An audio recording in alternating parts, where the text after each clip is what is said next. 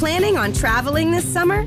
Make saving at the pump part of your plans with two times the fuel points from Harris Teeter. It's easy. Download your eVic coupon, and for every dollar you spend with your Vic card, you'll get two fuel points. That's up to $1 per gallon on quality fuel at participating BP and Harris Teeter fuel centers.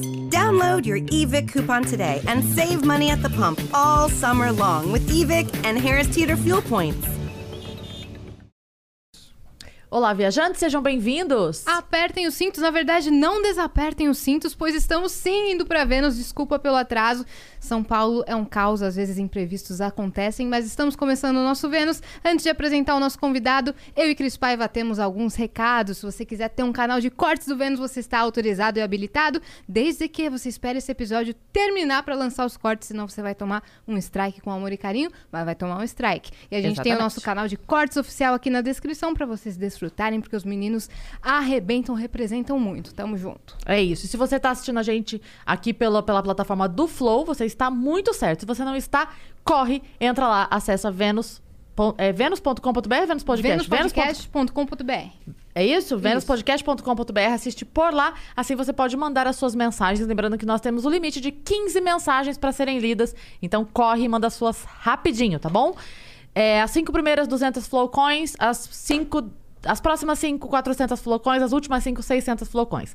Uma bagatela. E se você quiser anunciar a sua lojinha, o seu bolo de pote, a sua venda, enfim, o que você quiser, o seu perfil no Instagram, você pode por 5 mil flowcoins. A gente faz o seu anúncio aqui com essa voz doce e bela de Yasmin Yassine. Ladies and gentlemen. Se você está acompanhando a gente pelo nosso canal na Twitch e você tem uma conta na Amazon Prime, nos dê um sub com a sua conta do Prime, que vocês têm uma inscrição grátis por mês e você pode entregá-la a nós, que vamos ficar muito felizes. Faça as honras, Cris, sem mais delongas agora, né? Porque a gente já Estão- delongou A bastante. gente já delongou bastante, mas assim, a gente pede muita desculpa realmente. Todo mundo se atrasou hoje, uma confusão em São Paulo. Está difícil essa véspera de feriado, mas finalmente estamos aqui e vamos conversar com ele, Paulo Bilinski. Muito boa noite, senhoras e senhores. Muito obrigado pelo convite. Cris, sensacional estar aqui com vocês no. Oh, eu ia falar Flow Podcast. Ah lá. Ah, beleza. Ah lá. Vênus Podcast. Mas tudo bem, não tem problema, porque Flow virou assim uma marca tipo Danone. É o podcast. É isso. É É o podcast. É o isso. podcast do Brasil. Vênus Podcast. Muito Ela, a, a pessoa fala assim: muito bom o seu flow lá, viu, Cris? Fala, É, "Obrigado." Flow virou Gillette. Exato. Né? Bombril, Verdade, é Bombril. isso. A É, gente não se ofende. Não, certo. não, Mas tá em ótimo. Vênus. Que bom. Então, a, gente, a gente tem muito orgulho, não, a gente usa aqui, ó. A Tá, mesinha, né? A gente é. tem muito orgulho A aqui gente de, ama. de estar no Flow. da- Estúdios Flow. Estúdios Pronto, Flow. resolvido. Isso, pronto, muito bem. E você, pra começo de conversa, como é que foi seu dia hoje? Que você tá corrido, tá até vermelho de tanto correr. Mano, foi corrida. Eu tô vermelho porque eu peguei sol, né? A gente deu curso em Atibaia e aí. Hoje? eu- Não. Não, final de semana eu não passei protetor Ainda tá rolando o curso lá? 100%. Saudades. 200. É o curso do quê? 200. Adivinha. Tiro? Ah, Sherlock. bom. Ah, Temos- Sherlock. Temos, temos o Sherlock Temos o Sherlock Holmes. É, foi muito legal. Peguei sol, não passei protetor porque estava fresquinho. Eu pensei, ah, não vai queimar, mas aí queimou. Não tem um meio termo, né? Porque eu lembro uma vez que eu fui lá e tava menos 28 graus. Isso, tá, tá chegando nessa época. E aí, ou você. Eu já fui lá num dia que tava mais 820 graus e menos 380. É. Eu já peguei os dois extremos, mas quando tá frio lá, é uma desgraça, que você fica. Mas o frio é gostoso. O problema é o sol, você pensar que não vai torrar, não passa É. protetor, É. né? Ele Essa- mor- Ma- mas, repor a, a munição no frio dói o dedo. Com certeza, com certeza. Eu lembro Essa perfeitamente. cutis, né? Super preparada para o sol é, do hemisfério sul, né? Então estamos aí queimados, vermelhos, né? Sim. Hoje foi, foi corrido, mas foi legal, foi muito bom, tô satisfeito. Você deu aula tá hoje aqui. já? Já, já dei aula, já treinei, já fiz reunião, já consegui chegar. Ele tem uma voz, né, gente? Não Ah, é? Tá- Você é radialista também? que né? O Paulo, ah, durante muito tempo, o Paulo sabe disso, durante muito tempo eu tinha que repassar as cantadas, porque chegava cantada pra ele por mim no Instagram. Eu Faz tinha que parte. repassar.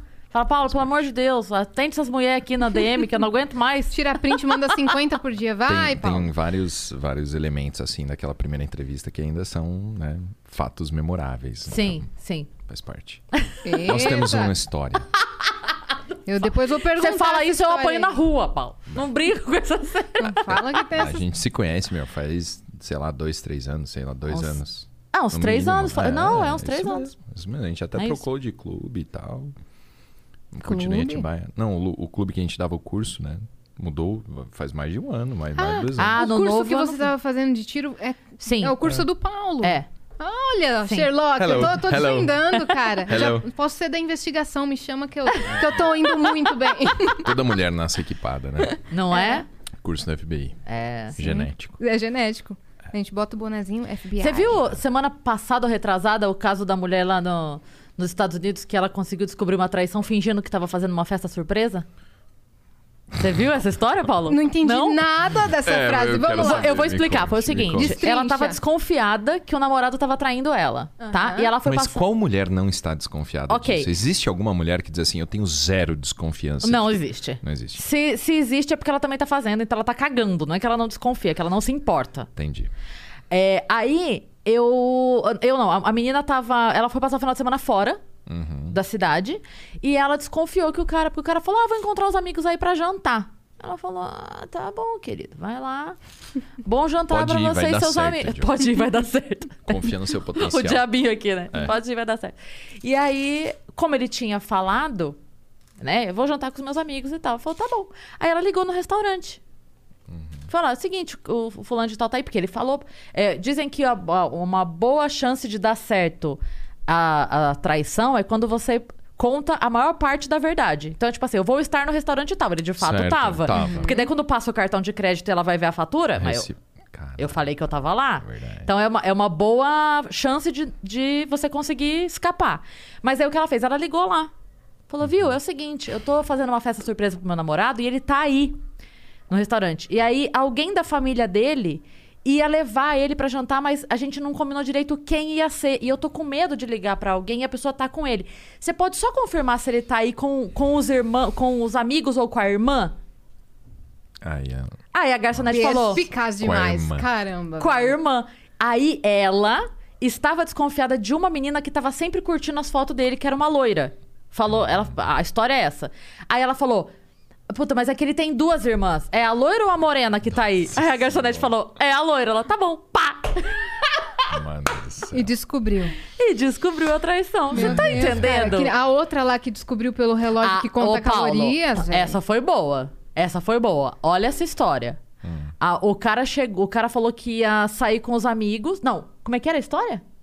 O cara Que- falou ah, que ia falou que ia jogar sair com os futebol. amigos. Que não é? jogar futebol com os amigos. Isso. Não, Não, sair pra beber. sair pra beber. Isso. Ah, você lembra mais que eu a É. história? Ele falou que ia sair pra beber. Com os amigos. tem duas irmãs. É a loira ou a morena? Ah, porque ele tá Ah, querendo ler os seu comentários. Não, porque deve ser muito bom, né?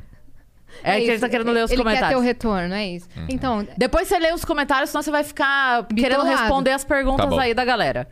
É... me manda perguntas pelo venuspodcast.com.br. Não é pelo YouTube, não é pela Twitch, é pelo, pela plataforma. Ah, Isso. entendi. E aí, não, e daí como é que ele ele falou que ia sair beber. eu Isso sei que no mesmo. dia seguinte, ela pega o celular dele no aplicativo de exercício e ele tinha perdido não sei quantas 500 calorias, calorias. das duas às três. da 500 calorias. Quem perde caloria bebendo parado? Tá bom. Sim, mas então vamos lá. Culpado, Você continua, culpado. você continua dando aula Isso. bastante. É, Como é que tá essa- Eu sou o coordenador do Estratégia Concursos. Né? Então, é, na área policial, eu coordeno a área policial, sou professor de medicina legal, de lei orgânica, de criminologia. É, também sou um dos instrutores-chefes do projeto policial, né? o nosso curso de tiro. Tô dando curso no Brasil inteiro aí de tiro também. Né? Então, esse final de semana em Maringá, é, depois outros lugares, até Amapá, mano. Vou conhecer o Amapá. Você conhece o Amapá? Meu Deus. Né? Não, já eu, fui- eu fiz um show em Macapá. Tá vendo? Exatamente. Mas Macapá. é- Capital é do isso. Amapá, tá vendo? É isso, mas é. Cheguei também, fiz o show e fui É, embora. é. Então. É, eu conheço o clube da cidade. Como é que tá sendo as aulas do, do curso agora? Com tudo remoto? Como é que tá isso? Ah, o estratégia é 100% online, né? Então... não- Sempre foi? Sempre foi. E o mercado online ele só aumentou com, com pandemia, né? É, então a gente cresceu, foi ótimo, né? É, o curso de tiro a gente teve que parar vários momentos diferentes, né? Porque fase vermelha, fase roxa, fase não sei o quê, pode isso, não pode aquilo. É, a gente ficou um tempo... Ano passado a gente ficou um tempo grande parado. Acho que foram uns três ou quatro meses parado. E agora a gente ficou também um ou dois meses parados agora e retornamos já. Final de semana passado foi legal. Sempre máscara, gel, não sei o que e tal, mas o pessoal se diverte. É, Não, fala. É, eu tenho duas perguntas. Qualquer Diga. um, a primeira é, qualquer um pode fazer curso de tiro? Então, sim, né? Basta ser maior de 18 anos. Agora a questão de antigamente a gente tinha uma autorização para que o menor de 14 anos pudesse fazer o, o, o maior de 14 anos, entre 14 e 18, você pudesse fazer curso de tiro, se você tivesse autorização de ambos os pais. Mas aí com as decisões recentes do SPF, a coisa tá meio, né, gelatinosa, então é, maiores de 18. Inclusive, na época, sua menina fez o curso Assim que ela fez 18. assim que ela fez 18 anos, porque era o requisito. Foi presente. Mari perigosa. Especial. É, e aí fica essa. Baita presente, diga-se de passagem. É, mas eu, eu achei muito legal que a gente teve é, um público bem mais velho. Tipo, tinha um casal de, de senhor, uma senhora e um senhorinho lá que eu acho que eles batiam 70 anos, né? Mandaram bem pra caralho. Foi super louco. divertido. Foi, foi super legal. E, e eles foram com qual finalidade, assim? Ah, eu, eu acredito que são várias, né? Tem, tem gente que vai porque é, quer ter uma experiência diferente, né? Teve um, um atirador lá esse final de semana que é, eu percebia que ele tinha um tipo físico, ele era mais velho, mas ele tinha um tipo físico muito bom, né? Eu perguntei, pô, você treina alguma coisa tal? Ele falou assim, ah, eu, eu faço é, paraglider, pulo de paraquedas, mergulho, não sei o quê. Então, faz parte do estilo de vida da pessoa, sabe? Testar coisas, experimentar coisas diferentes. Tem gente que vai porque realmente deseja iniciar a jornada de, de habilidades de vida real que vão te tornar uma pessoa com maior capacidade de sobrevivência né, na- no mundo que a gente vive. Tem gente que vai porque quer tirar foto com um monte de arma legal. Quer fazer vídeo pro Instagram? Claro. É, Vai então, pela experiência. Tem gente É. que vai pelo. Pela eu quero passar um dia. A pessoa, né, eu acho que todo mundo, algum minuto da vida resolveu, pô, acho que eu queria aprender a atirar, né? Ou eu queria dar. Eu Oi? não acredito. Tem- Tinha mais coisa. também. Ah, tem brigadeiros. Tá Ah, bom, é pode legal. continuar falando. É. Brigadeiros É, a, a gente só bota na mesa. Você Guarda um continua. pra mim. Pô, é pra você mesmo. Não, É pra, pra gente. Pra gente. Deixa de Só não gostei. Ah, a, a coisinha se veio laranja, ó. some. Eu ia falar que eu não gostei porque veio verde, mas a forminha é laranja. Tá Você bom, não tá gosta- O que perdoado. você tem contra o verde? Não, nada, é porque a gente é laranja, né? É. Mas, Mas ele tá é verde, certo, então porque é, é o, é o Godzilla com o Vênus. Ah, É isso. Tá certo. Valeu, Beleza. Godzilla, pelos lanchos. Então tem, tem é, eu acho que assim, é, um, é o povo de todos os, né, todos os tipos de backgrounds que você imagina, Uhum. é, todas as profissões. É, é legal você ver um contador atirando, um dentista, porque são pessoas assim que você não imagina que aquilo é, é, é, vai atrair, né? Você imagina um contador, você vê uma pessoa de óculos atrás de um computador fazendo imposto de renda. É. né? Você não imagina que o cara no final de semana vai lá dar tiro de fuzil, né? Então, acho legal, eu gosto. Que Só se doido. você esquecer de mandar o imposto de renda pra ele. Aí. aí É pra você- isso que ele tá Pode. treinando. Pode ficar Aí você-. E, e com a mão machucada você consegue dar o curso? É, com, e- com uma só? Um, eu, eu achei muito legal é que é, é pouca coisa que eu preciso demonstrar, né? Eu, eu, o primeiro curso que eu dei depois que eu tomei os tiros foi em, no Rio Grande do Sul. E aí eu até falei, né? Quando eu fiz a abertura, eu falei, olha, pessoal, tem muita coisa que eu não vou conseguir demonstrar para vocês, porque exige duas mãos, tal, não sei o que, eu vou precisar de ajuda para demonstrar. E aí um dos alunos virou para mim e falou assim, fica tranquilo, professor, você não tá dando, dando aula para cachorro. Você tá dando aula pra gente. O, o, o gaúcho, ele tem um jeito muito direto. Né? Eu falei, nossa, mas né, como assim? É, a gente não é cachorro, a gente entende o que você fala. A gente tá aqui para aprender com você, não pra né, você ficar puxando a gente de um lado pro outro. E aí eu, eu percebi, é, realmente tem um valor. Eu, eu, eu me senti um pouco inseguro no começo, sabe? Tipo, porra, todo mundo me conhecia como um cara que atira muito bem, né? E agora eu tô com uma mão só. A A, firmeza, a- né? a mão ruim, né? Mas você já, você já era ambidestro pra atirar? Não, ninguém Não? é ambidestro pra tirar. Não? Ninguém. É, mas e c- quando, tipo, faz com, com as duas assim, já teve? Já. Sim, mas ninguém atira com uma mão só. Tá. É, com, é que com as nem- duas. Você já escovou o dente? Você é destra ou canhota? Destra. Você já escovou o dente com a mão esquerda? Não. Faz essa experiência em casa. É tão confortável quanto vestir o sapato invertido. Tá? Ok, tá bom. Atirar com a mão esquerda é exatamente a mesma coisa. Caraca. É uma merda. Então você se sentiu começando do zero? Quando você. Pior, né? Porque se você começa do zero, você começa com a sua mão boa. Eu comecei com um handicap fudido, né? Entendi. E daí foi, foi redesenvolvendo, né? É, você, você adquire tipo uma habilidade. fisioterapia. Assim, o, o cérebro tem uma plasticidade imensa, né? Você tem a habilidade de, de explorar as coisas, de, de é, readaptar, né? Senão o ser humano tava fudido. Mas é, é, essas coisas de coordenação motora fina são muito interessantes. Eu lembro, eu, eu voltei do hospital e eu queria muito tomar o meu café. Né? Porque a gente, quem gosta de café, desenvolve um prazer por um café específico. Não é qualquer café que você vai gostar. Então eu queria tomar o meu café. Eu tava cansado de tomar o café da UTI, do hospital. Aí eu cheguei em casa e, e eu não conseguia, tipo, pegar a colher de café e colocar no, no, no coisa. Porque você não usa a mão esquerda para isso.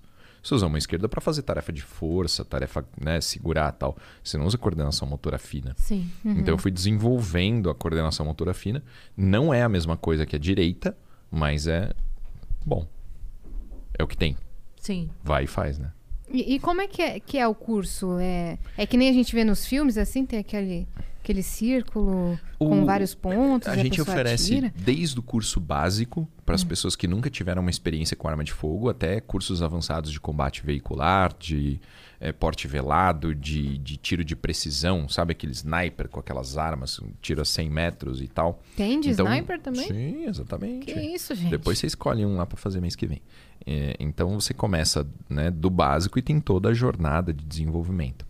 O básico, né, o, o nosso grande diferencial é permitir que a pessoa tenha contato com um monte de arma diferente. Porque a principal pergunta que eu recebo hoje, né, Paulo, qual é a melhor arma para defesa? Eu, eu quero ter uma arma em casa para proteger a minha família. Qual é a melhor arma? Então, assim, aqui a, a gente tem quatro pessoas no estúdio, todo mundo tem mão diferente. Né? A mão, né? tamanhos, força, é, altura física, peso. Então, é, a única forma de você resolver isso é experimentar. Né? É que nem comprar carro. Tipo, você não vai comprar o carro que você nunca viu na vida. Você vai fazer um test drive. Então lá você tem a oportunidade de experimentar. É, são nove calibres diferentes, desde é, revólver 38, pistolas, todos os calibres, até Sometimes you need to take control to make a difference. That's why with FlexPath from Capella University, you're in control. Set your own deadlines and leverage your experience to move at a pace that works for you. Discover a different way forward at capella.edu. fuzil. Né? Então, é, o legal é isso, a pessoa ter é, uma palestra, né? a gente fala sobre como você usa uma arma para se defender, qual é o conceito de legítima defesa, a gente fala sobre a diferença entre os armamentos e né, o, o- culmina com a pessoa experimentando tudo isso e saindo de lá é, sabendo, olha, eu gostei mais dessa do que daquela, isso daqui é legal, eu queria me especializar nisso, isso daqui é uma boa arma para eu ter em casa, né? E a pessoa se surpreende, isso que é muito legal. né? Todos aqueles conceitos que a gente aprende na televisão vão vindo, né, para a realidade. Uma pergunta. A tua mão esquerda é Taurus? Ou ela continua? Cara, no começo ela era nesse padrão, viu? Eu não entendi No- o que, que é Taurus. Taurus é um- é uma marca de arma muito... Que ele gosta muito. Eu gosto tanto que eles estão me processando. É sério? é. Bom dia. É, eu fui processado por falar que abacaxis são abacaxis. Hum. E que bananas são bananas. E aí, É porque você, na verdade, a qual você gosta, que você usa. eu gosto de tudo que é bom. Não. E é- É- essa daqui é uma Sig Sauer. Olha que coisa linda. Olha só, que bonita ela. É bonita, não é? É bonito. É bonita, uma Não cor sei bonita. dizer. Não. Não, esteticamente. Esteticamente, você olha pra ela e pensa, porra, essa é uma arma É, bonita, se eu né? fosse meu? escolher num jogo, com certeza escolheria essa. Então, essa é uma Sig Sauer M18. É, Tem uma mira que pisca. Ela tem uma mira com red dot e tal. Nossa. Top. É, ela tá lá no curso, né? Assim como um monte, tem Glock, tem Sig Sauer, tem ah, Hamilton, tem Taurus também, tem Bell, tem tudo que você imaginar. Mas a minha mão Eu, esquerda eu, era eu fiquei apaixonada pela Embel. Bellzinha pequenininha. É. É, Não, fiquei, é, é 380, não é isso? 380. Ai, é. É, uma arminha boa. É, normalmente as mulheres. é, é, a mulher atira melhor do que o homem. Né? Ela, ela, ela tem mais tranquilidade, ela tem mais atenção ao detalhe. Tem profissões que atiram melhor também. Dentista é a melhor profissão para atirar. Eles são precisos. Eles são precisos e fortes. Ah. Porque o dentista, ele. Porra, imagina a força que faz. Eu Sim, arranquei os faz quatro sisos numa sentada, meu. Aquilo ali tem que ter muita força, muita precisão, né? Que engraçado Direcionada isso. aqui, né? Na mão mesmo. E Isso, é coordenação motora Coordenação fina, mas, motora. porra, tinha uma dentista esse final de semana baixinha, meu, loira baixinha, assim.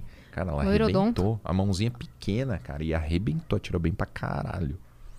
Top. Que, inc- eu nunca ia talento. pensar, mas que incrível. Ah. Nem eu. Os dentistas, então, são, são Bons atiradores. bons atiradores. É, mulher, então, melhor ainda. Caraca. E aí fica. com- Quais são as medidas de segurança? Assim. São porque- regras de segurança, né? na Eu verdade. pensei se a pessoa fizer assim, ó. Ah, pá! Então, a gente explica as regras de segurança, são três, né? É você manter o seu dedo fora do gatilho, manter o seu controle de cano e é, tratar a arma como se ela tivesse sempre municiada, né? Sempre quente, você não vai brincar com uma arma. E a gente realiza, no curso básico, a gente realiza os disparos dentro de uma baia, né? Uma estrutura de, de é, cimento que o aluno fica dentro junto com o instrutor, ninguém atira sozinho, todo mundo atira do lado do A gente não instrutor. fica sozinho em momento algum, assim, Não, não. no curso. Ah, tá. É- Sempre tem. É, É, o que? n- Um policial? É um instrutor. um instrutor nunca, nunca tem uma pessoa Com perto arma, de uma arma sem Sozinho. um instrutor. Não tem. Ah, tá. Todos os disparos são. é, Tanto que a gente teve, né? Fechamos aí mais de 5 mil alunos com zero acidentes. Ninguém nunca se machucou. Nem unha encravada a gente não teve.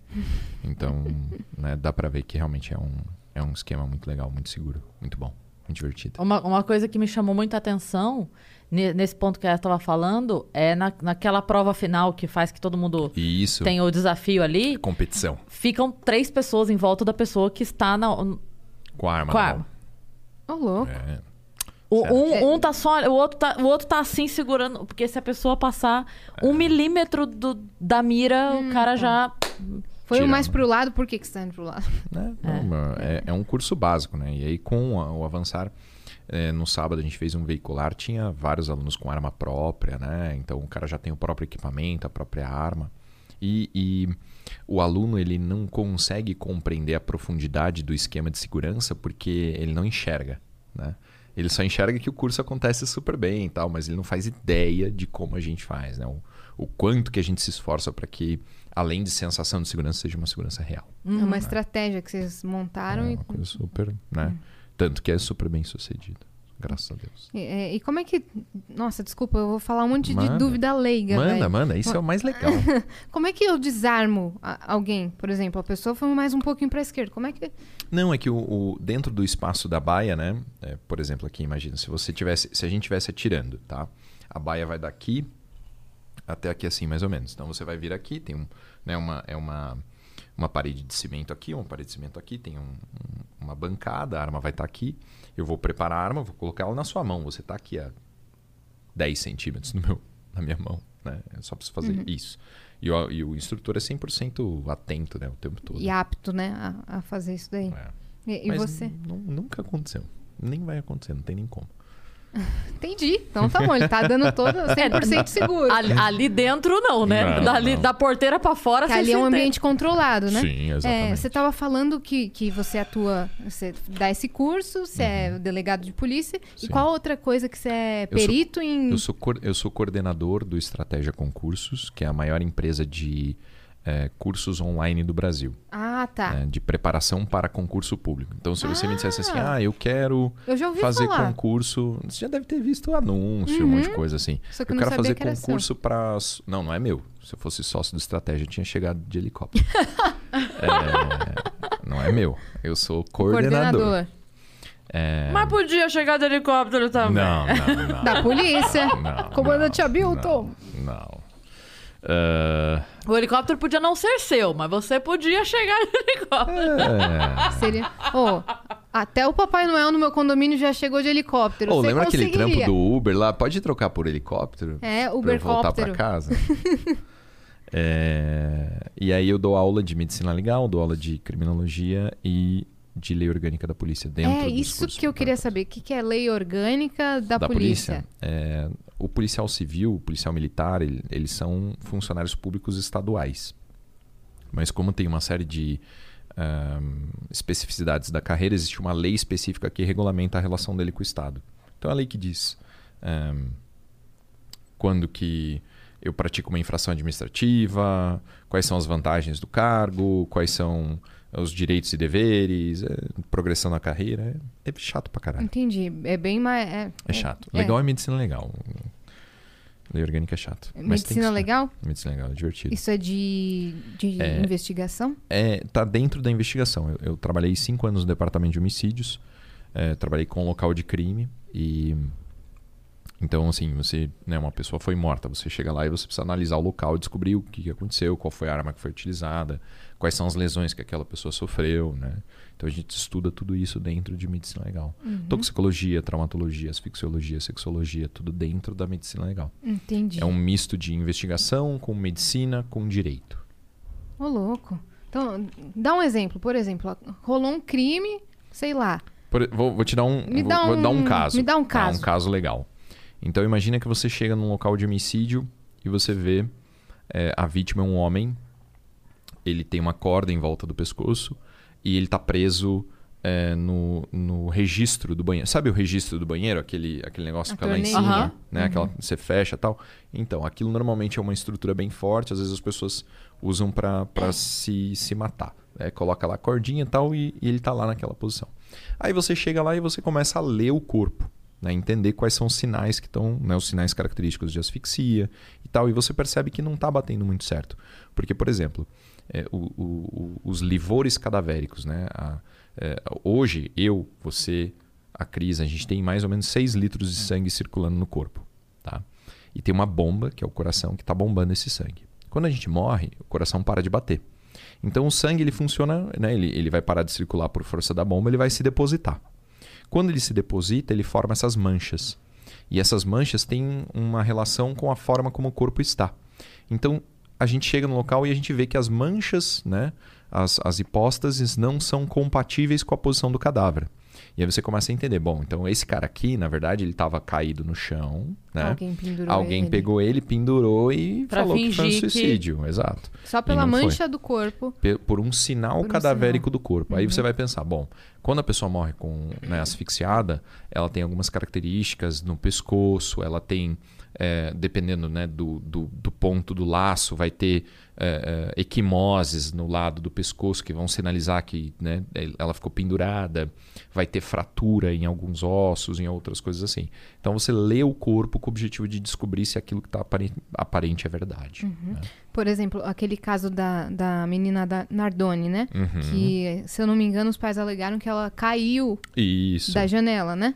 E dá para Como que dá pra descobrir Isso, se ela você- caiu ou foi empurrada se a, Então, isso é um a pouco queda mais é muito difícil. parecida? É um pouco mais difícil de você ler o corpo e saber essa dinâmica. Mas Ah, tá. é, eu não lembro se você, vocês lembram do caso da menina Sofia. A Sofia é uma menina de gente. 4 anos que morreu asfixiada. O pai disse que ela tinha morrido com uma sacola na cabeça. Eu trabalhei na investigação desse caso, né?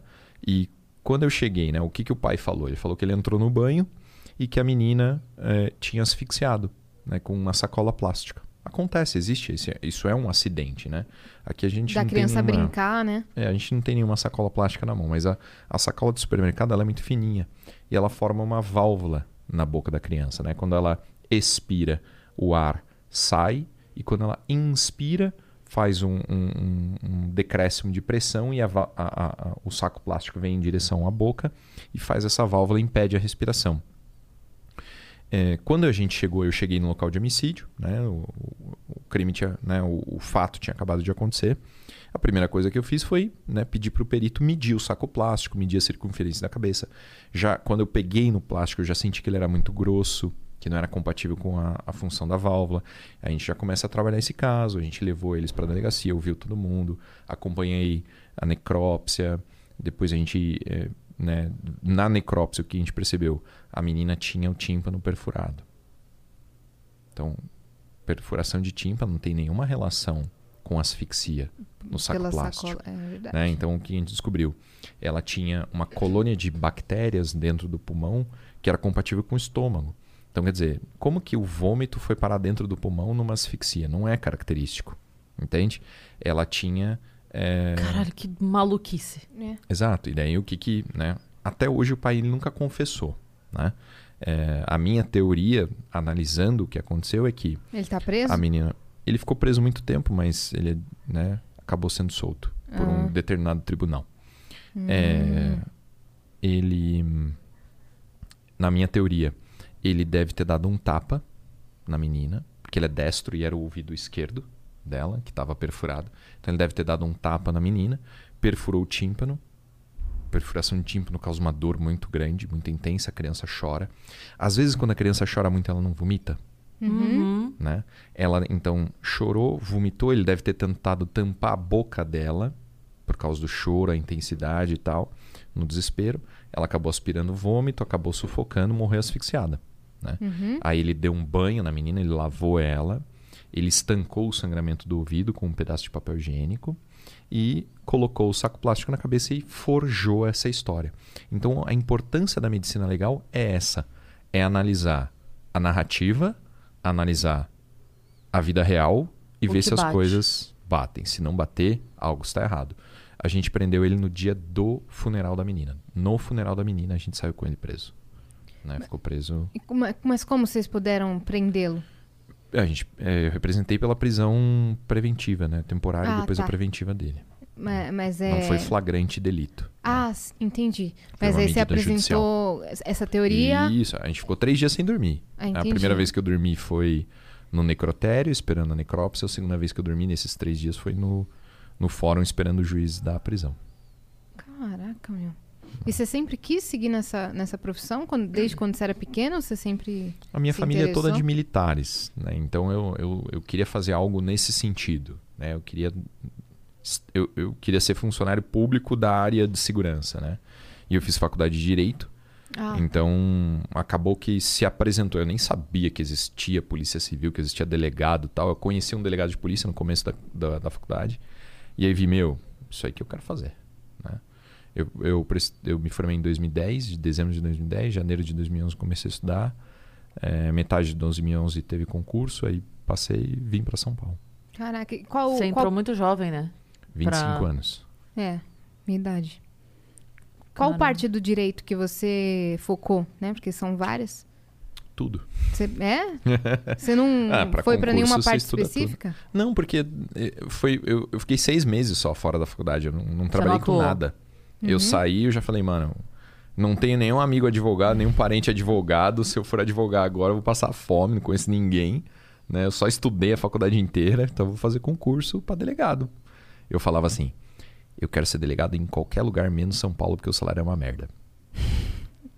Oi, tô Onde aqui. você é delegado? Foi 10 anos em São Paulo salário continua uma merda.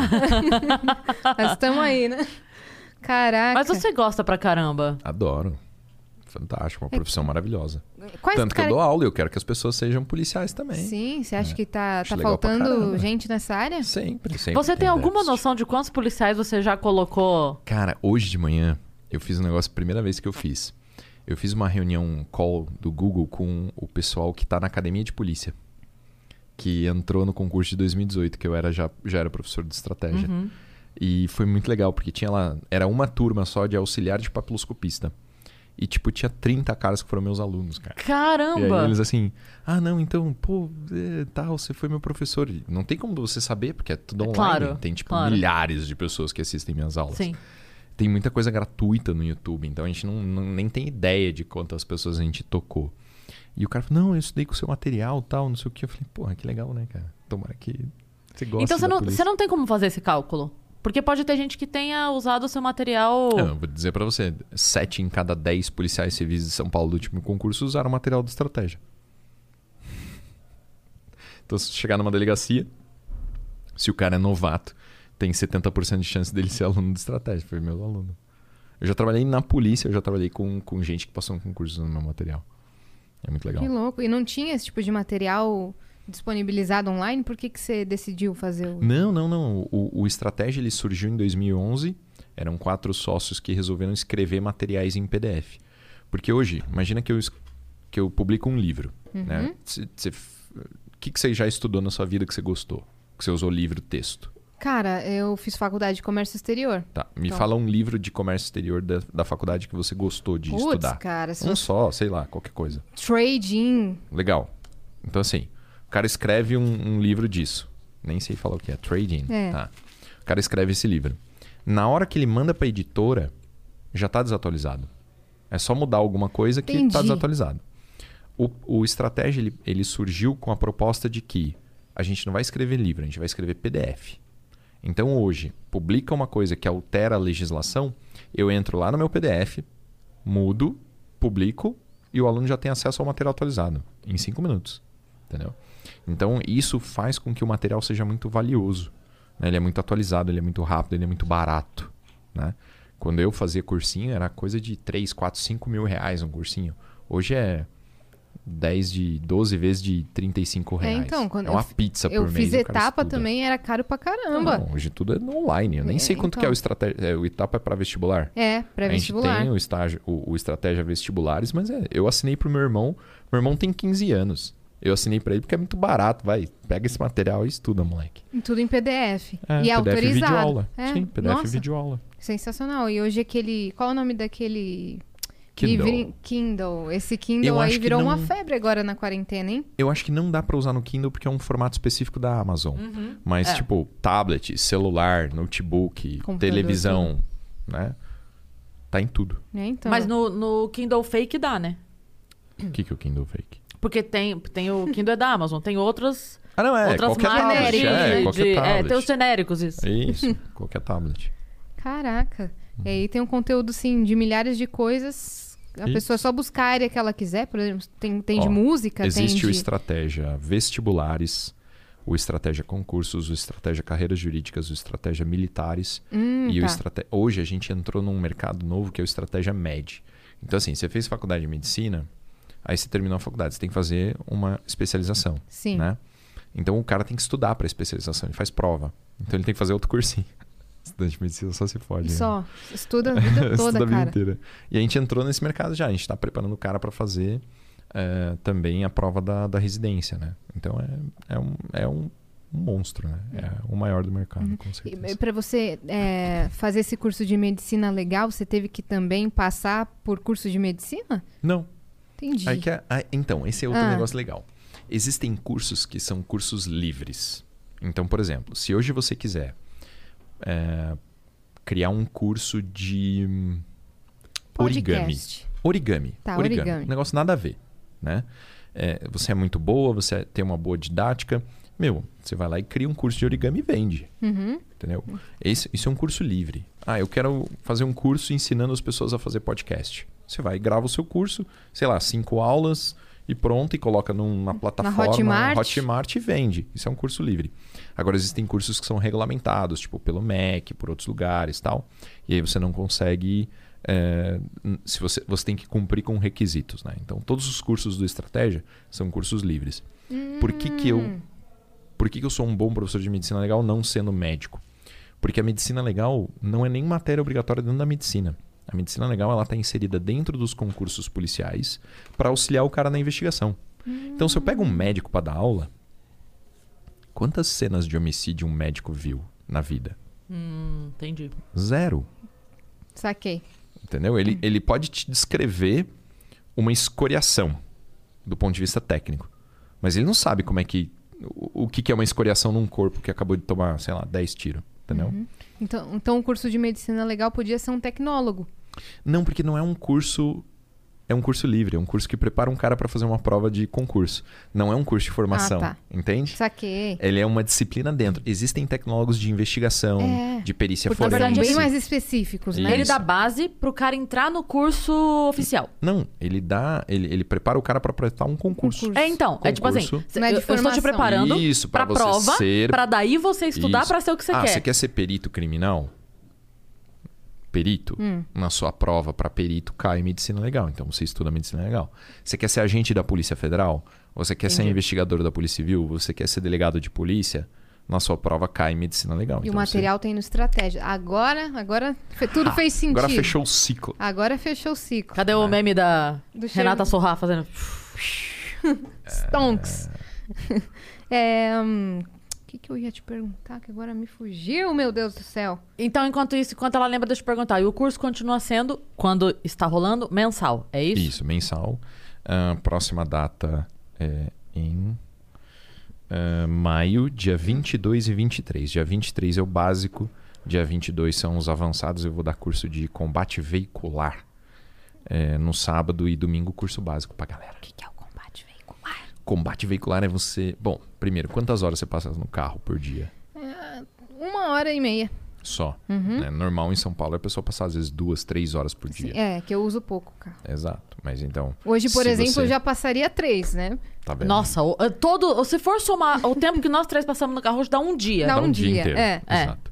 E se você tem uma arma de fogo para defesa, se você porta a arma, né, se você transporta a arma, você, por passar muito tempo dentro do carro, o carro passa a ser um ponto vulnerável da sua rotina.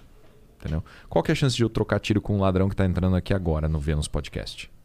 Muita chance. Não? Não, mas tipo, de entrar um ladrão no Vênus Podcast é quase zero. Eu Quase espero zero, que é. baixa. Baixíssima, pois temos Então, assim, policial aqui também. É, mas assim, é quase zero a chance. Né? Agora, tem- o carro, né, o veículo, é um, um risco muito grande. Então as pessoas têm que aprender a utilizar a arma dentro do contexto do carro. Né? Então você aprende a usar a arma de dentro para fora de- do carro, de fora para dentro do carro e em volta dele. Entendi. Então são habilidades específicas relacionadas com o veículo. Então estou dentro do carro, preciso atirar num cara que está na minha frente. O, o ângulo do vidro vai alterar a trajetória do meu projétil. Então eu vou mirar, é, né? Se eu estou dentro do carro, eu vou mirar na barriga do cara e vai pegar no peito. Se ele tiver a 3 metros de E distância. qual situação que eu, que eu poderia atirar nele? Em situação de legítima defesa. Uhum. Se ele está ameaçando a sua vida, você tem uma janela de oportunidade para realizar os disparos. Entendi. É, é, tá, vamos supor que eu disparei. Ele, ele apontou uma arma pra mim, eu Então, olha só, você tá dentro do seu carro, Beleza. tá dirigindo, Ah. parada no semáforo, Uhum. né? Aí você moscou, foi lá o celular, olhar o Instagram, fazer uma selfie, o cara encostou na moto com uma arma na sua cabeça. Você não vai reagir.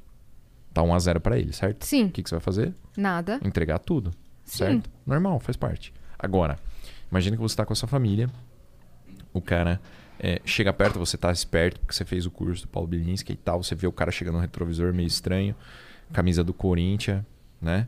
Chinelo. Olha. Isso é. Ah, é, profiling. Aí É. o cara chega no seu. Aí, meu, você já vê, tipo, eu sou quando ele faz o vai movimento. Corinthians, parça. Ah, Então, é pré- Então é a IA chegando. Exato. né? No seu carro. Aí você vê o cara chegando ali, você vê a arma de fogo, você já ganha a situação, meu. Você tem a oportunidade de atirar antes. Né? Você vai realizar os disparos, vai tentar sair do veículo, vai tentar sair com o veículo. A gente trabalha todos esses cenários. Caraca, dá- tá, eu disparei. E Uhum. se pegou o tiro nele e ele morreu? Legítima defesa, não há crime. E eu não vou presa? Não. Por quê? Porque se você matou uma pessoa. Você utilizou os meios disponíveis para repelir uma injusta agressão atual contra si. É a lei, artigo 25 do Código Penal. Mas ele não tinha disparado. Mas ele estava na iminência. Se ele tivesse disparado, você tava morto, você não ia ter Exato. legítima defesa. Mas ele nem ameaçou. Não, não. Aí você Não. tá querendo arredondar Ah, a situação ah, do tá. cara, mano. Entendi. Ele ia te roubar ou não ia te roubar? Eu não sei. Eu tô te perguntando. E se ele achou a arma no chão e tava procurando um Ah, é, bem, Apontando? é bem, isso acontece muito, verdade. É, né? É, É. sempre. Super. né? Isso. É frequente. Ele era trabalhador, Sim. ele tava estudando pra medicina, queria curar o câncer. É. Tá. E se fosse. e se fosse um policial? Não, mas aí o policial não vai atirar em você, ele não Tá. vai fazer um movimento Mas você falou que eu vi pelo retrovisor o cara armado. Mas só. eu falei o ponto inicial. Ele estava na iminência de sacar arma de fogo pra te roubar. Saquei. E eu, eu tenho que ter essa percepção. Sim. Tá. Aí eu atiro. Eu atiro. Eu não- Se você percebe a iminência do disparo, a violência contra você, sim. Você não precisa esperar um cara sacar arma de fogo, colocar na sua cara e falar assim, me dá seu celular. Né? Se ele já faz o movimento ou se ele anuncia o roubo e faz a menção à arma de fogo, você já está legalmente autorizada a realizar disparos com o objetivo de repelir a agressão que ele está praticando. É iminente. Existe, existe alguma questão assim, vai, ah, nessa situação de você atirar pra impedir ou atirar pra matar, ou isso ali na, na hora. Entende? Porque assim, você tá, você tá reagindo. Qual que é o objetivo da legítima defesa? O objetivo é repelir uma injusta agressão. Então imagina que a gente está aqui, né? Entra um cara para roubar todo mundo, porque ele sabe que tem um monte de mil reais de câmera aqui. Isso aí, fala. É, todo verdade. mundo sabe, cara. Você acha que tem essa qualidade de vídeo aí com um iPhone, né? Então ele veio aqui para roubar as câmeras. Deve ter uns 15 mil reais de câmera aqui, fácil, né? Aí ele vem com a sacola dele, aponta uma arma aqui e fala assim: Ó, pessoal, tô indo levar as câmeras. Aí ele não percebeu a arma em cima da mesa, né? Eu Ele viro não aqui, sabia pum, quem falo tava assim: aqui. vai, Joe, né? Melhor separar essa história. Se ele se render, acabou. Eu usei uma arma de fogo e repeli uma injusta agressão. Não precisei fazer disparo. Entendi. Agora imagina, ele tá apontando a arma pro nosso amigo lá. Eu, né, dou ordem aqui pra ele, eu larga a arma, tal, polícia. E ele não resolve. Ele resolve virar e atirar em mim. Eu eu tô 100% autorizado pela lei para realizar os disparos dele. Mas podia ser você também. Uhum. Né? Se você tivesse uma arma de fogo, ou a Cris, se ela tivesse uma arma de fogo, ela também poderia agir da mesma forma. Entendi. É- essa é a única possibilidade viável. De matar uma pessoa é legítima defesa. O objetivo não é matar. O Sim. objetivo é repelir uma agressão. Então é algo que está acontecendo contra você. né? A lei não te obriga a apanhar. né? A lei não te obriga a ser vítima. A lei te dá a oportunidade de defesa. Por isso que as pessoas têm que ter arma. Você acha que as pessoas têm que ter arma? As pessoas têm que ter arma. Um civil senão- normal, assim? como que elas vão se defender? No curso no domingo teve uma, um, um negócio bem interessante. né? Eles estavam falando assim: ah, mas é, tem que ter proporcionalidade, né? Se uma pessoa está agredindo outra, você. Se a pessoa vem com uma faca, você pode dar um tiro nela? Né? Ah, se a pessoa vem, Entendi. vem te bater, você pode dar um tiro nela? A gente pegou uma das meninas que estava no, cu- no curso, pegou um dos nossos instrutores, que é um pouco mais fortinho, falou assim: ó, dá o seu melhor soco nele. Falou Mas pra o menina? Seu, é, o seu melhor. Pega impulso, vem correndo. A menina você deu um soco no cara e nem, nem sai do lugar. né? Como é que você vai se defender? Você Já não tá você não, tem, proporcional. você não tem nem 70 quilos. Entendeu? Você não luta nenhuma arte marcial. Você vai fazer o quê? Se o cara encostar e falar assim, ó, vem aqui comigo que agora a gente vai pra tal lugar. Se você tem uma arma de fogo, você tem uma chance de defesa. E uma tem, chance não de tem. morrer também. Morrer é certo. Se tem um negócio aqui, um bagulho que é certo é morrer. Agora, morrer sem ter chance de se defender é foda. É, isso foi, isso foi uma das coisas que eu aprendi que é assim. A, a chance de morrer, ela vai acontecer de qualquer forma. Se o cara estiver disposto a te matar e ele tiver um violão na mão, ele te mata com É, um violão, violão, violada na cabeça. É, com as Ponto. próprias mãos, com o pé. O, o Benê falou uma coisa pra mim um dia que eu tava indo pra uma. Era, era um bate-papo, era uma roda de, de conversa sobre é, armamento feminino. Era especificamente isso. E aí ele falou pra mim assim: imagina, porque eu, eu levei o Rica Perrone pra fazer o curso lá, lembra? Muito gente boa, mano. Ele é muito gente boa. Muito, Muito. ele é animal, ele é e a gente é animal. muito amigo. E aí o, o Benê falou assim: imagina, tinha sido perto, né, disso. Aí o Benê falou assim: imagina que o Rica, vocês são muito amigos, imagina que o Rica resolveu que ele quer te matar. Ele precisa de alguma coisa na mão dele? Além da própria mão dele? Olha o seu tamanho. É isso. Ele vai botar as duas mãos no seu pescoço e acabou. É isso que ele vai fazer. Já. Aí você fala, tá, mas se eu tiver uma arma, ele pode tomar da minha mão e atirar. Sim, mas se Pode. você não tiver, ele vai Pode te matar. também. Pode, exatamente. jeito. Exatamente. É isso. E uma outra coisa que o Benê falou que eu achei muito bom, que ele falou assim, um argumento que usam muito é... é, mas você vai ter uma arma dentro de casa e se o seu companheiro resolve usar arma? Ele falou: se você tem medo que o seu companheiro use arma contra você, você tem que trocar o companheiro e não a arma. Cê- O seu companheiro pode usar uma panela pra te matar, não uma precisa faca, ser uma arma. panela, um monte de coisa. E eu achei muito bom quando ele falou isso. Ele falou: se você tem medo que o seu companheiro use arma, você tem que trocar o companheiro. O problema não tá sendo a arma. Exato. Se você tá errado, a pessoa que tá do teu lado, caramba. Você tem medo que essa pessoa te mate? Pessoas matam pessoas. É. Mas a, é, assim, a taxa de homicídio por arma de fogo não é mais comum dentro de casa do que fora? Qual que é o principal instrumento utilizado para homicídio em situação de violência doméstica? O principal. É faca? Faca. Então a gente vai Todas tirar. as casas têm. Todo mundo tem faca. E não precisa ser uma faca grande. Eu já vi tesoura. Tesoura, mano. Não tem nada a ver com a parada. Tesoura. Já vi tesoura sendo utilizada em homicídio. Pedaço de pau. Eu atendi um local uma vez. Não, não atendi o local. Fui chamado no hospital. O médico me ligou. Era uma cidadezinha no interior chamada Juquiá. Ele falou assim: Doutor, vem aqui que teve uma briga de machado. Falei: Caralho, briga de machado. mano Rinha de machado. tipo Vikings, assim. Vem aqui. Eu cheguei lá, eram dois irmãos. E eu falei, beleza, cadê o machado? Aí os PM, não, a gente não achou nada. Eu falei, como que você não achou o machado? Os caras estão aqui com as cabeças abertas. Aí eu troquei uma ideia com os caras. Eles usaram um pedaço de madeira. Agora você imagina a força que o cara usou pra bater no irmão dele, pra o, o PM achar que, aquele era um rachado na cabeça dele era um machado e não um pedaço de pau. What the fuck? É isso, as pessoas acham que o ser humano é muito menos do que ele é, mas ele é muito pior, você imagina. O ser humano é foda. E é- é- são essas coisas que a gente chama de, de habilidades de vida real, né? Que a gente não tem. Né? Você pega ônibus, você pega metrô, você pega Uber você não imagina o que, o que aquele cara pode fazer com você. E você nem pensa em se defender. né? Eu, eu acho assim, a, pô, né? A, a Cris, né, fazendo show até tarde, andando à noite, não sei o que, meu, acho um perigo Carros do caralho. desconhecidos, né? Perigo do caralho, né?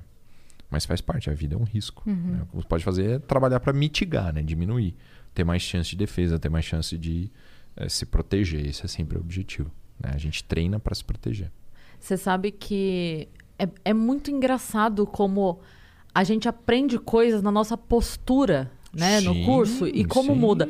Eu lembro que é, eu, eu mudei, quando eu mudei pro Copan, é, a- a- o número de vagas no Copan ele é muito limitado. A galera que, do, que tá assistindo a gente de outros lugares, o Copan é um prédio. É o maior prédio do mundo.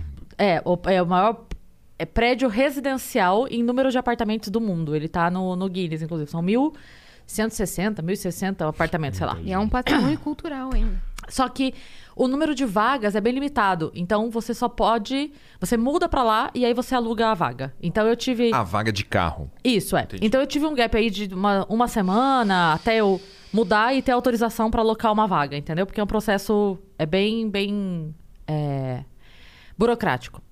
E aí, durante essa semana, eu tive que deixar o meu carro no estacionamento, que era próximo. Eu peguei o mais próximo possível, obviamente, mas ainda assim eu tinha que andar uma quadra de noite em horários, né? É, e aí, eu lembro que um dia, eu tentava chegar sempre mais cedo, tentava não ir de carro e tudo mais. Só que daí teve um dia que não teve jeito e eu cheguei tal. E eu tava transportando as minhas coisas, né? Porque eu tava mudando pra lá, então eu tava transportando. E eu tenho um taco de beisebol. E aí eu deixei o taco. É revelação. Não, Eu Não, ela já- tenho um taco de Ela já beisebol. revelou várias não, já aqui. falei várias vezes isso aqui. e aí eu tenho um taco de beisebol. E aí o que eu fiz? Eu deixei Cê- ele no que carro. que você faz com um taco de beisebol? Não, escu... Cara, escuta isso. Eu estava com meu taco de beisebol dentro do carro. E eu tava com meu sobretudo. Era uma época de frio. eu... Medo, cara. Paulo, escuta isso. Você Você tava com uma ali? máscara de palhaço também? Você assim? já, cê já passou lá pra gente tomar um milkshake? Você lembra ali a ruazinha lateral do Copan? Aham. Eu botei o meu sobretudo, Aham. peguei o, o, O taco, o taco de beisebol, botei a parte dele pra dentro aqui assim, ó. Segurei ele assim, ó. Peraí, deixa eu mostrar. Mano, isso parece filme de terror, Sim. cara. Segurei ele assim, ó, pra dentro da blusa. assim, ó. E eu saí andando, eu botei o cabelo assim, tipo Samar, Samara Seven Days. Paulo, e eu saí andando. Sabe quando a pessoa anda com um passo largo assim, ó, na rua? Mas não me deram nem boa noite, Paulo. Eu andei numa tranquilidade ali naquela rua que você não Total. está Uma noite entendendo, de meu amigo. crime. Uma noite Eu de queria crime. uma foto dessa cena. A pessoa, mas eu saí assim, ó. Eu estava preparada. Na maldade. Não, eu, é- era assim, ó. Eu acho que a pessoa me viu falando assim, ela. Não Ela é que vai matar estava- alguém. Eu- é, exato. Eu não tava em postura de defesa, eu tava em postura de ataque, como se eu estivesse caçando alguém que Você já tivesse. Você saiu pra roubar, Não, é assim, fazer ó, uma fita. Alguém já me fez mal e eu tô Certo, procurando. exato. E é isso. E eu tava andando assim, ó. Procurando. Quem ia- eu tava procurando quem ia tomar a atacada. Era isso que eu estava fazendo. Cara, fui, caminhei até a porta do prédio, entrei, tirei o sobretudo, guardei. A pessoa vendo essa cena não entendendo absolutamente nada. Mas cheguei ao meu Mas destino chegou. sã e salva. Mas, Meu cara, a Deus. postura é impressionante como a gente. É fundamental. Você falou É. também outro dia que você aprendeu a, a prestar mais atenção na visão periférica, né? No É. curso. Vou, vou te fazer É. uma pergunta. Na verdade, pra vocês duas. Hum. É, vocês, se vocês estão andando na calçada tá? Hum. e tem um caminhão parado na calçada, você anda aquele espaço ou você cruza a rua? Eu geralmente muito- ando. É muito difícil eu estar andando na calçada, Paulo, porque eu sou uma pessoa que não anda, eu sou Não, tá, sedentária. não, vocês entenderam, vocês pegaram. Você, você passa ali? É que em São Paulo tem muito Eu, caminhão. eu né? acho que eu não passaria. Passando. Então. Eu nem estaciono próximo. Eu acabo passando. Esse, esse é um ponto muito interessante. É, eu, eu dei um curso em Caruaru. Não, Maceió. E a gente tava, tinha muita mulher. Tem cada vez mais mulher nos cursos de tiro. Rio de Janeiro tinha mais mulher do que homem. E lá em Maceió, a gente estava falando sobre isso, sobre postura defensiva tal. Sobre como a, a violência prefere as mulheres. E aí, elas me disseram isso. Não, olha, esses dias eu vi um caminhão estacionado e eu cruzei a rua. Falei, uai, por quê? Ela falou, não, porque aquele espaço do, do caminhão, em relação à calçada, fica absolutamente protegido dos olhos das pessoas. Então, se acontecer alguma coisa ali, ninguém vai nem ver. Eu fico pensando, caralho, deve ser difícil ser mulher, mano. É. É. Então, normalmente, se eu, é que eu, eu raramente de verdade estou em calçadas. Eu, no- mas eu procuro sempre andar, se eu tô sozinha, perto do, do meio-fio. Eu dificilmente tô próximo ao portão, porque. É, mas, mas entendi. Cara, alguém Uma bota o coisa- braço pra fora ali, já me grudou, já levou. Mas tão Sabe? É. a ponto de ter que alterar a conduta porque tem um Ah, carro sim. estacionado, um determinado Sim. tipo de veículo Sim. estacionado. Sim. É foda. É, que nem é, tem muita A história, menos que eu esteja com o taco de beisebol. muita história de van ou de Kombi que sequestra criança, né? Cara, isso é foda. Né? É, Assim, a, a gente vai até. A gente até pensou nisso. O Arthur é um professor de defesa pessoal e retenção de armamento. Que ele é inspetor da Polícia Civil do Rio Grande do Sul. E aí eh, a gente conversou com ele e tal. E ele, ele falou: Paulo, eu acho que existe uma demanda de curso para defesa pessoal para adolescente. Eu falei assim, como assim adolescente? Ele falou, não, porque eu acho que as crianças já não têm mais aquelas habilidades que estão relacionadas com Total. saber se defender, saber identificar problemas, saber. Eu falei, cara, faz sentido, vamos fazer. Ele falou, vamos. Então, a, a- próxima vi- visita dele em São Paulo para para ministrar o curso de retenção também vai ter um curso de defesa pessoal para adolescentes, né? Que na verdade é preventivo, né? Um adolescente não pode ter arma de fogo, não pode ter nada, sim. nem tem força física para lidar bem com Mas aí essa, essa, essa instrução é em que sentido? É de comunicação? Pedir Não, socorro, de não, gritar. não, não. É, é, é, é assim. Hoje, tá? É, a gente vive num ambiente que não tem os, a- a- as mesmas experiências. Então, é, eu tenho 34 anos. Você tem quantos anos? 25. 25. Tá, então a gente já tem um gap aí. Uhum. É, na, na minha infância e adolescência, era normal brigar dentro da escola. Trocar minha também. soco com os amiguinhos e tal. Isso não é normal pro meu irmão. O meu irmão tem 15. Né? Na escola dele, brigar não podia tal. Então, assim, as crianças param de ter essa... Sabe? Esse, A esse- malícia. É, essa maldadezinha, essa coisa de, sabe? Eu estudei em colégio público, sabe? Essa coisa de, de saber se cuidar, de prestar atenção, de andar sozinho na rua, né? Eu com, sei lá, 10 anos, né? Até menos, ia na padaria, comprava as coisas do meu pai, já, já trazia uma, uma conduta de segurança para crianças, né? Que eu não vejo na geração atual que tem aí, né? 15, 16 anos. Então, às vezes você precisa ensinar para eles habilidades básicas. Essa coisa de habilidade da vida real, cara, a gente perdeu demais, mano. Você Sim. sabe trocar um pneu? Ah, sei. Você sabe fazer manobra de Heimlich? Não- Quando a, a pessoa tá engasgada? É, apertar. Isso. Sim. Você, não, você, É, você já viu já- ou você sabe fazer? Cara, nunca fiz. Exato. Mas já. Você já fez um curso que envolvia isso? Ah, eu já escutei falar alguma exato, coisa. exato. Então, assim, Tá, mas não sei exatamente. Se é a no, no principal causa ali. de morte de criança hoje no Brasil. É engasgar. Uhum. Tá engasgado com comida, engasgado com brinquedo. Aí você pensa, porra, eu não sei fazer. Eu não sei.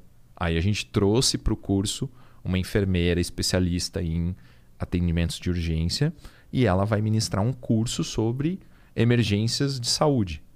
Manobra de Heimlich, como transportar uma pessoa des- eh, desmaiada, eh, como eh, identificar um ataque cardíaco, um AVC, é uma pessoa que se cortou um corte profundo né, dentro de casa com uma faca, com um negócio assim. Sabe aquele, aquele negócio idiota de você subir em cima do vaso sanitário? Ah. que quebra e né, a, a- a porcelana vira uma lâmina e, e faz um corte absurdo e a pessoa sangra até a morte. Então, é, é assim, a gente, a gente não tem mais as habilidades básicas né, de vida real que estão relacionadas com isso. São coisas que se perderam. A gente passa muito tempo no celular e pouco na vida real. Sim. então, Sim. é, falando nesse negócio de, da pessoa fazer um corte muito profundo, uma vez é, minha mãe se cortou assim em casa e só tava eu e Fazendo irmão. o quê? Ela tava limpando a cristaleira e deixou a porta aberta. Hum. Ela abriu a porta, limpou aqui, a- imagina a porta de vidro aqui. Ela voltou pra pegar alguma coisa e foi para passar pra cozinha onde estava a porta, tão limpa Ela esqueceu. que ela Ela não esqueceu, viu. não viu. Quando ela passa a, a porta da estante, a porta quebra, estoura Nela. tudo nela. Eu e meu irmão, crianças dormindo. Ela se cortou aqui, ela abriu a- na perna, em todos os lugares. Eu tinha, sei lá, oito anos, meu irmão Meu tinha Deus. uns 11. Ah. E a gente só escuta, socorro, socorro, socorro. E minha mãe, assim, ra- Rojan, como fala? Jorrando. Jo- Jorrando sangue. Rojando. Jorrando sangue, eu fiquei desesperada, mas meu irmão teve assim um instinto, não sei se ele viu em algum lugar. Ele fez, ele amarrou a cueca dele, viu qualquer Uhum. coisa que ele achou, amarrou. Amarrou a cueca na. Diminuiu o sangramento Diminuiu na o sangramento de tudo. E amarrou uma samba canção assim na perna da minha mãe. Tudo que ele viu, ele começou a amarrar. Ele salvou minha mãe, cara. Se, se tivesse mais instrução para um adolescente nessa É. situação, saberia É. o que fazer. Eu, Mas- por exemplo, eu não saberia. Mas você Eu sabe a fórmula de Bhaskara. Sim. Você B ao sabe a quadrado mais ou menos raiz de delta. Tá vendo? Você sabe o que que é uma monocotiledônia, uma dicotiledônia. Qual que é a utilidade disso? Zero. Agora, habilidade de vida real a gente não tem. Não tem. É. É. então, nossa, mas se não fosse meu irmão, não sei o que, que deu nele, mas eu não conseguiria salvar minha mãe. É um princípio simples, aplicar pressão.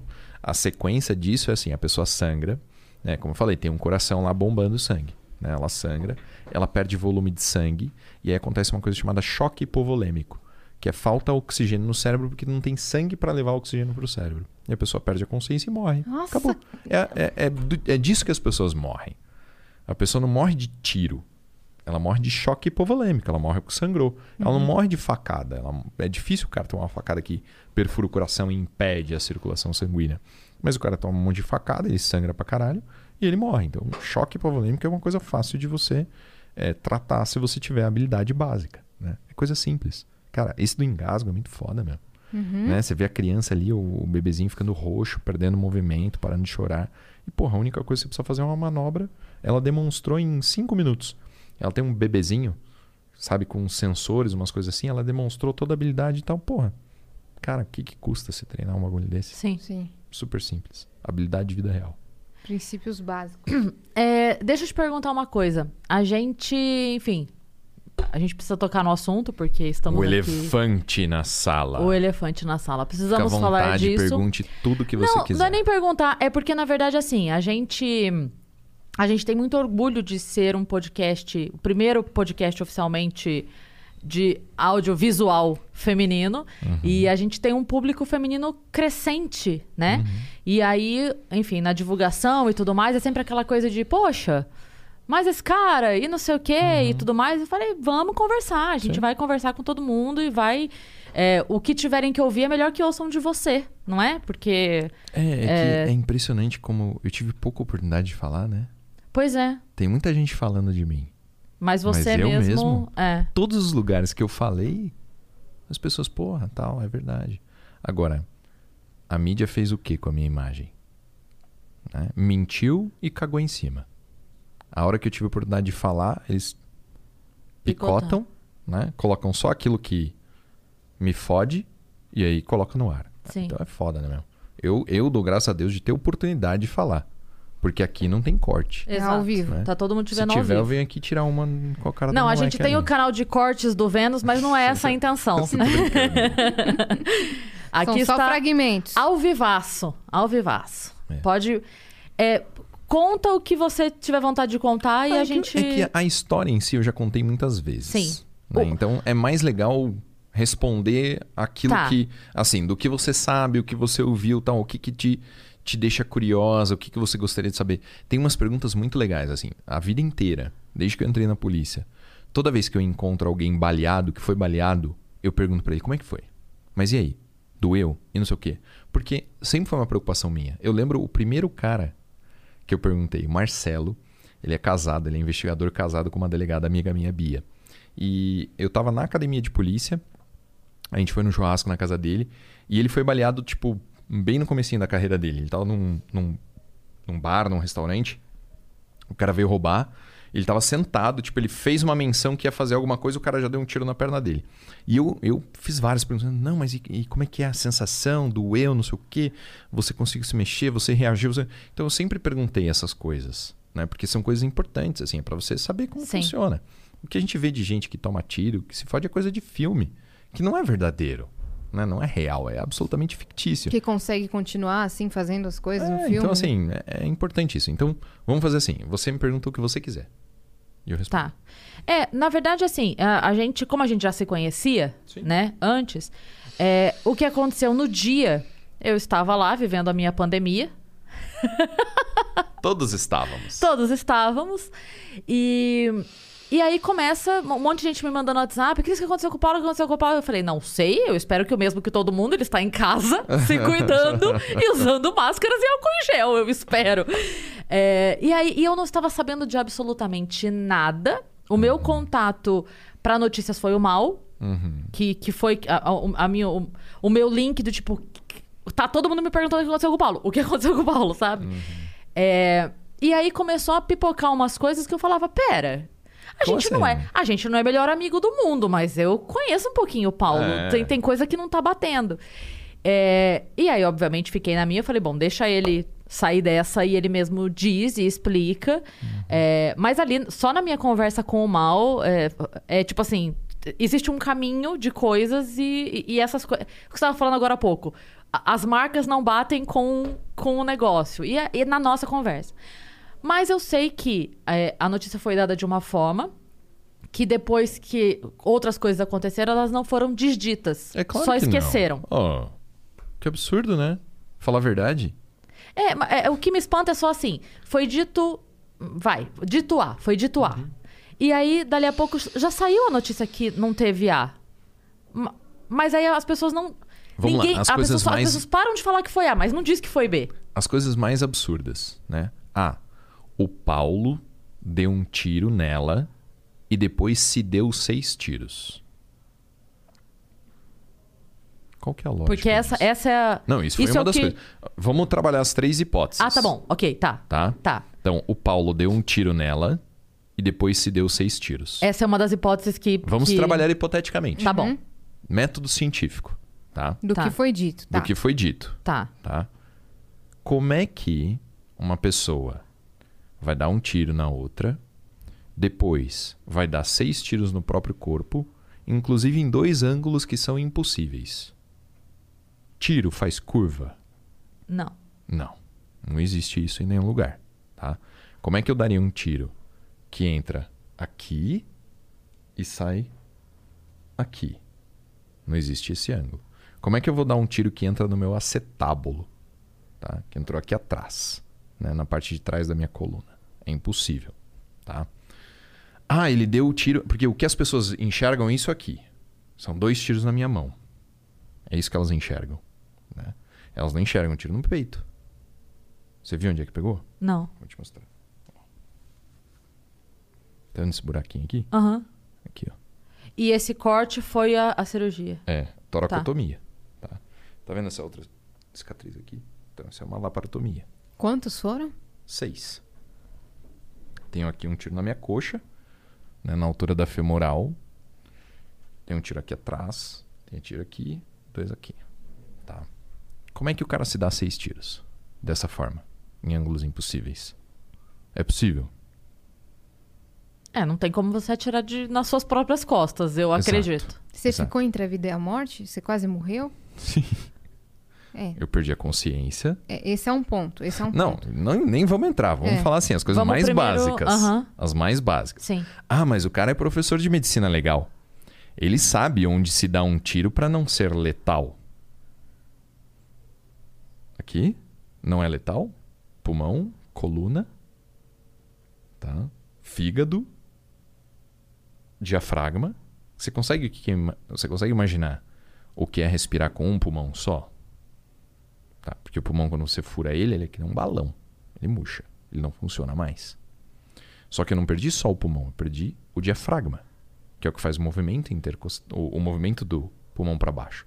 Você respira inflando o seu pulmão com os músculos intercostais, então enche o pulmão assim. Ó, com o tronco, tá vendo? E você respira com o diafragma. Coloca a barriga para frente, ó. Ó, a barriga. Isso aqui Aham. Cortou o diafragma, eu perdi a capacidade de respirar com a barriga.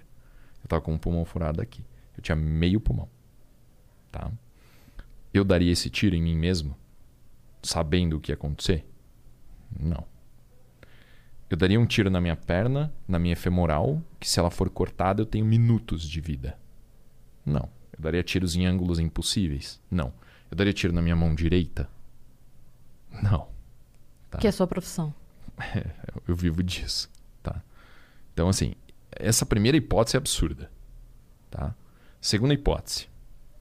Ela atirou nele, depois ele pegou uma arma e atirou nela. Tá?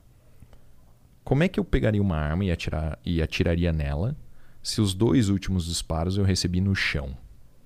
Então eu fui baleado na mão, no peito, caí no chão, tomei dois tiros na perna e no acetábulo. Como é que eu vou fazer, depois de ser baleado no chão, pegar a arma e vou atirar nela? Tá? Antes que ela pudesse correr ou fazer qualquer outra coisa. Tá. Exato. Tá. Quando eu tomei os disparos na perna, eu já tinha caído no chão. A sequência foi a perda da consciência. Quando você digita no Google Paulo Bilinski apartamento, aquela foto do, do sangue no chão, todo aquele sangue é meu. Eu tomei mais de 3 litros de sangue. Eu perdi a consciência por falta de sangue. Eu entrei em quase choque hipovolêmico. Tá? Então essa é a segunda opção. Terceira opção. Ela atirou nele e depois se matou. Tá? Por que, que ninguém aceitou isso? Por que as pessoas não aceitam que uma mulher é capaz de matar um homem e se matar? Por que, que é tão difícil? As pessoas querem tanto assim que não seja verdade? Que elas inventam duas hipóteses absolutamente impossíveis? Ou elas inventam as duas hipóteses absolutamente impossíveis porque vende no jornal a menina bonita e o delegado? Entende? Pro armas. Amigo do Bolsonaro. Entendeu? É isso que foi divulgado. A mídia é um lixo. E é, o, o momento ali que você viveu, você estava saindo do banho, é isso? Eu tava pelado. Tinha acabado de tomar banho, tava nu. O que, que mais me perguntam? Pode dar tiro a queima-roupa numa pessoa que tá sem roupa? É uma piada. Ok, mas assim, não, eu Eu quero. estava nu. Eu tinha acabado de abrir a porta do banheiro, ela estava na minha frente com a arma apontada, sem falar uma palavra. Ela começou a realizar os disparos. E a motivação. Um surto psicótico. Uma pessoa que toma uma medicação para depressão profunda no- no- na, na dosagem máxima possível, Ela já tomava há muito tempo. desde os 14. Sabe o que é a dosagem máxima de um remédio? Você consegue imaginar o que que é? 275 miligramas de um remédio que, amigo meu, de 90 quilos, falou, Paulo, eu já cheguei a tomar 40 e não conseguia sair da cama. Um remédio que é prescrito para depressão profunda com tendência suicida. Entende? E ali, ali você apagou. No primeiro momento eu perdi a consciência, né? Muito sangue, você a, a pressão sanguínea cai. A primeira vez na minha vida que eu desmaiei, nunca tinha desmaiado. A pressão sanguínea cai, fica tudo escuro. Cai, né, eu já estava no chão, perdi a consciência. Quando eu acordei, eu acordei como se nada tivesse acontecido. Em termos de reação física. Eu acordei e sentei. Tem uma mancha na parede, assim, que a minhas, as minhas costas encostando na parede. Eu acordei e sentei. Eu tentei levantar, não conseguia f- levantar porque eu estava com o acetábulo fraturado. O fêmur, ele encaixa na bacia, certo? Esse osso aqui do encaixe chama acetábulo. Então eu tomei o tiro nele e ele esmigalhou. Então eu não conseguia Levantar. levantar. É, eu levantei, eu acordei, encostei na, na parede. Eu li a arma, ela deitada no chão e a arma apontada para mim, no chão, assim. A primeira coisa que eu fiz foi tirar o carregador da arma e tirar a munição da câmera. Como que eu fiz isso sem uma mão? Fiz isso com a mão esquerda só. Tiro o carregador, manobrei na perna. Larguei a arma, peguei o celular, liguei pra polícia. Larguei o celular, falei assim, mano, tem que sair daqui. Vou me socorrer. Aí eu rastejei usando essa parte aqui do braço. Rastejei do banheiro da minha casa até a porta. Abri a porta, rastejei até o hall de entrada. Bati na porta do vizinho, ele não atendeu. Chamei o elevador, entrei no elevador, apertei o zero, desci. Saí no hall, a polícia já tava lá. Eu vi o vídeo do elevador.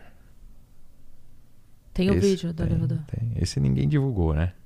O vídeo do Paulo pelado, sangue da cabeça aos pés, fudido, encostado no elevador, ninguém divulga, né? É foda. Caralho. Eu vou divulgar. Um dia eu vou divulgar. Ainda tá correndo. Tá. Já tá tudo concluído. Tá esperando um último laudo relacionado com os remédios dela. E quando. Aí, desse momento, você chegou no hospital, você foi. Eu fui socorrido pro hospital aqui do lado da minha casa. Aí eles fizeram uma coisa. Quando, quando você. A caixa torácica, ela funciona sem ar. Então, se eu pegar uma, uma agulha de crochê agora, fizer um buraco no seu peito e entrar ar dentro do seu peito, seu pulmão não funciona mais. Porque ele precisa da ausência de ar para. Quando O que, que você faz? Né? Você não tem ar dentro da sua caixa torácica. Tem o pulmão. O pulmão é como uma bexiga. Quando você expande a caixa torácica, você abre espaço e o pulmão recebe ar de fora. Você não precisa fazer força para inspirar. Né? Você faz força para expirar. Agora, se você simplesmente ficar parada, você assim. O ar entra. Então, quando você fura a caixa torácica e entra ar dentro do peito, o pulmão já não funciona. Um dos pulmões estava furado. Aí aqui começou a acumular sangue. Eu sou professor de medicina legal, sou delegado, eu sei o que acontece quando as pessoas tomam um tiro. Eu estava deitado na maca, falando para a médica, eu tenho um pneumotórax e um hemotórax, eu estou sentindo, eu não consigo respirar. Então eles tinham que enfiar um, um- fazer uma incisão com um bisturi aqui do lado. Tem umas marquinhas aqui, tá vendo? Então faz uma incisão aqui. Aqui tá um projétil também, depois eu te mostro. Faz uma incisão, pega um alicate e enfia dentro do seu da sua caixa torácica aqui, põe um tubo e aí por esse tubo vai sair o sangue que está acumulado ali dentro. O problema do sangue dentro da caixa torácica é que ele começa a, apertar o coração e o coração não consegue mais trabalhar, porque está tudo muito apertado ali dentro pela quantidade de sangue. Eu senti o sangue saindo assim pelo tubo, né, quando ela fez a o, o hemotórax, com a drenou o tórax. Drenaram o tórax, costuraram os buracos, puseram uma tala na minha mão. Meu dedo, esse dedo aqui, ele tava para trás, aqui assim, suspenso, tipo, que nem uma, uma salsicha solta, assim. Quando eu olhei a minha mão lá em cima no apartamento, eu falei, mano, é melhor puxar o dedo e largar aqui, porque não vai dar nada, não serve para mais nada.